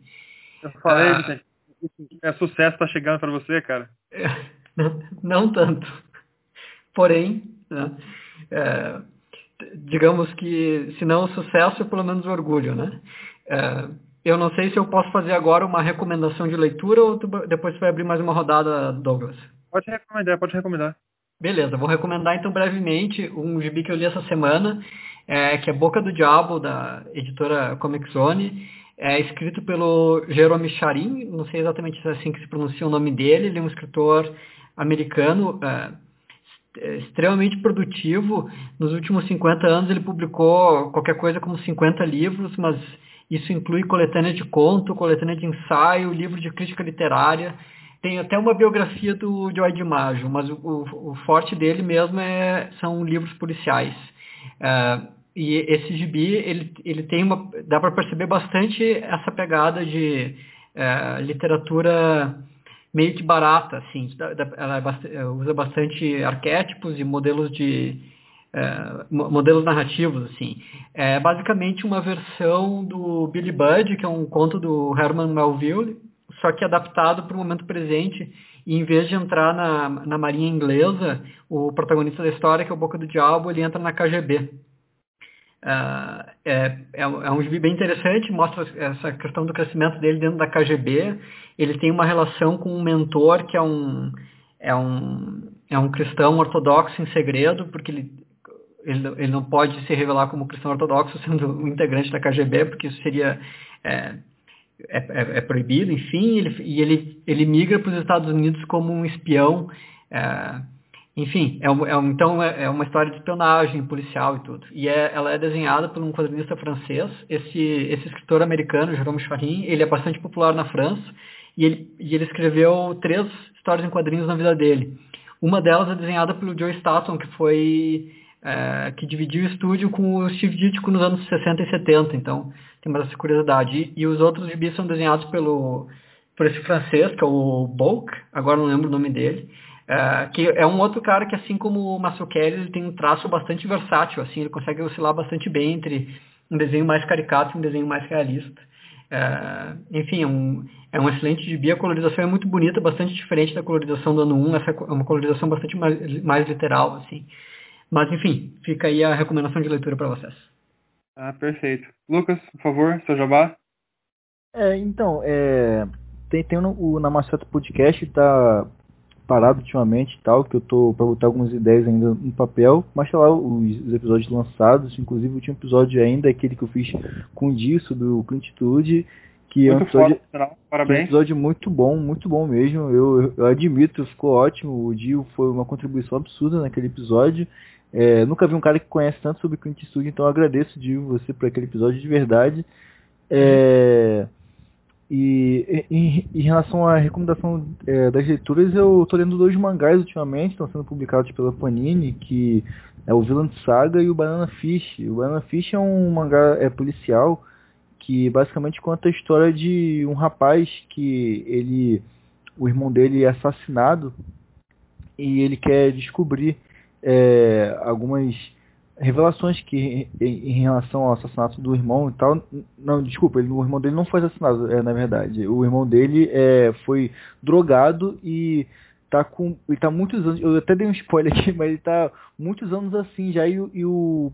O personagem principal ele quer saber o que está acontecendo com o irmão dele tal e ele descobre que é nada mais que uma droga que está sendo é fabricada uma nova droga chamada é banana fish que basicamente essa droga é o seguinte é, se você injetar essa droga em alguém e você começar a dar ordens para essa pessoa, as ordens vão entrar no subconsciente dessa pessoa e ao ponto dela fazer qualquer coisa por medo, entendeu? Então é uma droga que está sendo vendida pelo mercado negro e tal e está sendo usada também pelo governo americano, que a história se passa lá em, lá em Nova York. Então é muito interessante tal. Tem um, um romance homossexual na história e tal, assim, de leve, mas é uma história.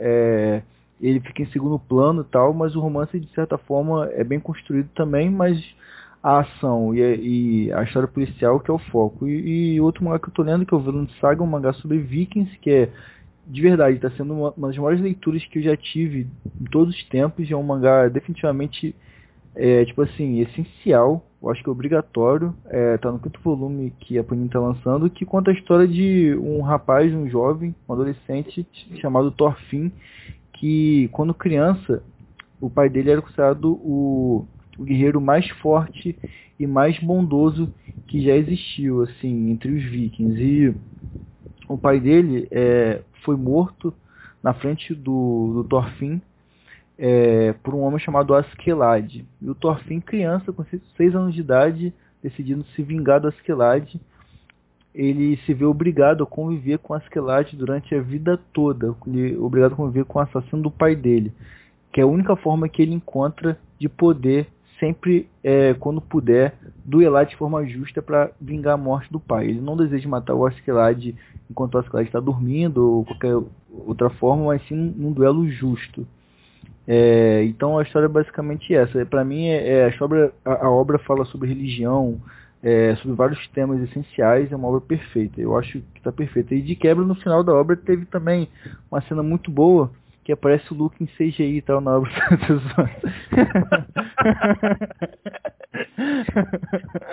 Brincadeira, então é isso. Quando você faz a piada comigo, pede desculpa. Eu acho Não pude perder, cara. Não, faz a piada e pede desculpa, porra. Faz a piada, caraca. Tô zoando. Tô zoando, desculpa aí e tal. Eu tô zoando pela piada que foi muito ruim, é por isso que eu tô zoando, pô. Não é por você não, rapaz, tá maluco? Tô zoando. Ó, tô zoando de novo. Teve até um plot twist na piada aí, essa é. piada dirigida pelo Eminem Shyamala. Curtiu, né, cara? Então. É. é. mas é isso. São dois mangás realmente muito bons e eu recomendo. Perfeito, perfeito. Gil, você quer fazer o jabá clássico? Vários, vários aí. Peraí, eu vou começar fazendo o jabá do Berlim, do Jason Lutz, que a Veneta publicou. É, porque inclusive eu estou vendendo ele muito bem, assim, tipo, tem a livrariazinha lá que eu trabalho para poder pagar as contas do bunker. E essa semana eu acho que eu vendi uns cinco exemplares do Berlim. tipo, Opa, aí sim, Top. E para cada venda que eu faço, o que, que acontece? Olha, o senhor precisa aproveitar e ler essa resenha aqui do New Frontiers Net, que é uma do Berlim. Então, eu indico a isso, passando para as pessoas, assim. Então, tipo. Isso é venda casada, isso aí é Procon.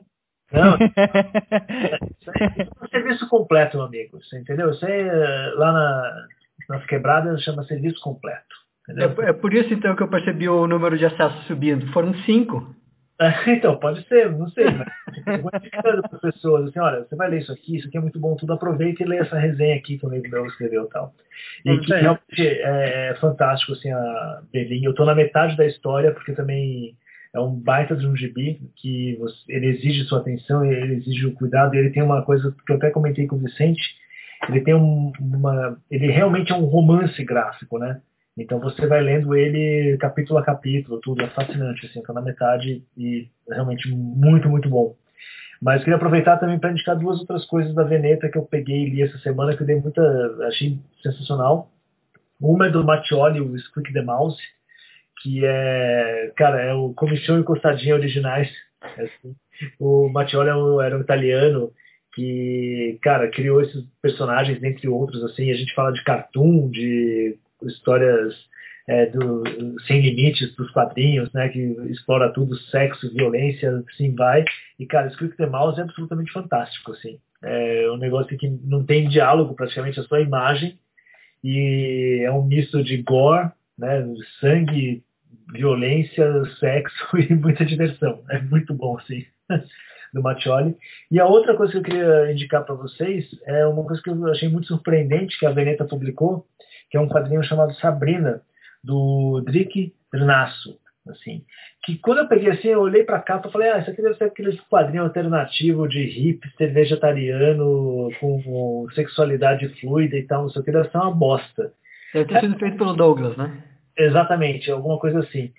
E, aí eu, cara, só que eu comecei a ler assim, abri a primeira página, segunda, eu comecei a ler, cara, e não tem nada a ver com isso daí que eu falei. É uma história é, extremamente tensa, é uma história sobre paranoia, solidão e a, o, o, como a vida contemporânea é, se desgasta com meias verdades e muitas mentiras, assim. Cara, é muito bom, assim. O cara tem um estilo bem clean, assim, que lembra um pouco o Chris Wire. É, e ele usa isso muito a seu favor para contar essa história. E foi um dos melhores gibis que eu li na minha vida, assim, cara, de verdade. Recomendo para muita gente aí, para quem puder ler, leia. Porque é.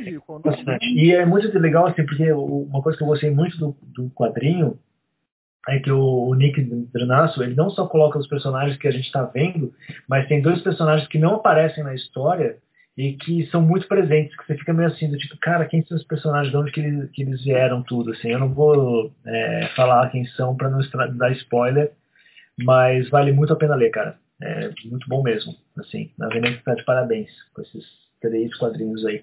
Perfeito. Bom, galera, esse é o nosso último programa do ano. Eu gostaria, nós aqui da equipe Episódio Piloto, gostaríamos de desejar a vocês é, boas festas, é, um feliz ano novo. Não, feliz Natal, feliz Natal, feliz ano novo. Boas festas é coisa de pederasta. Caraca, feliz Natal, feliz Natal.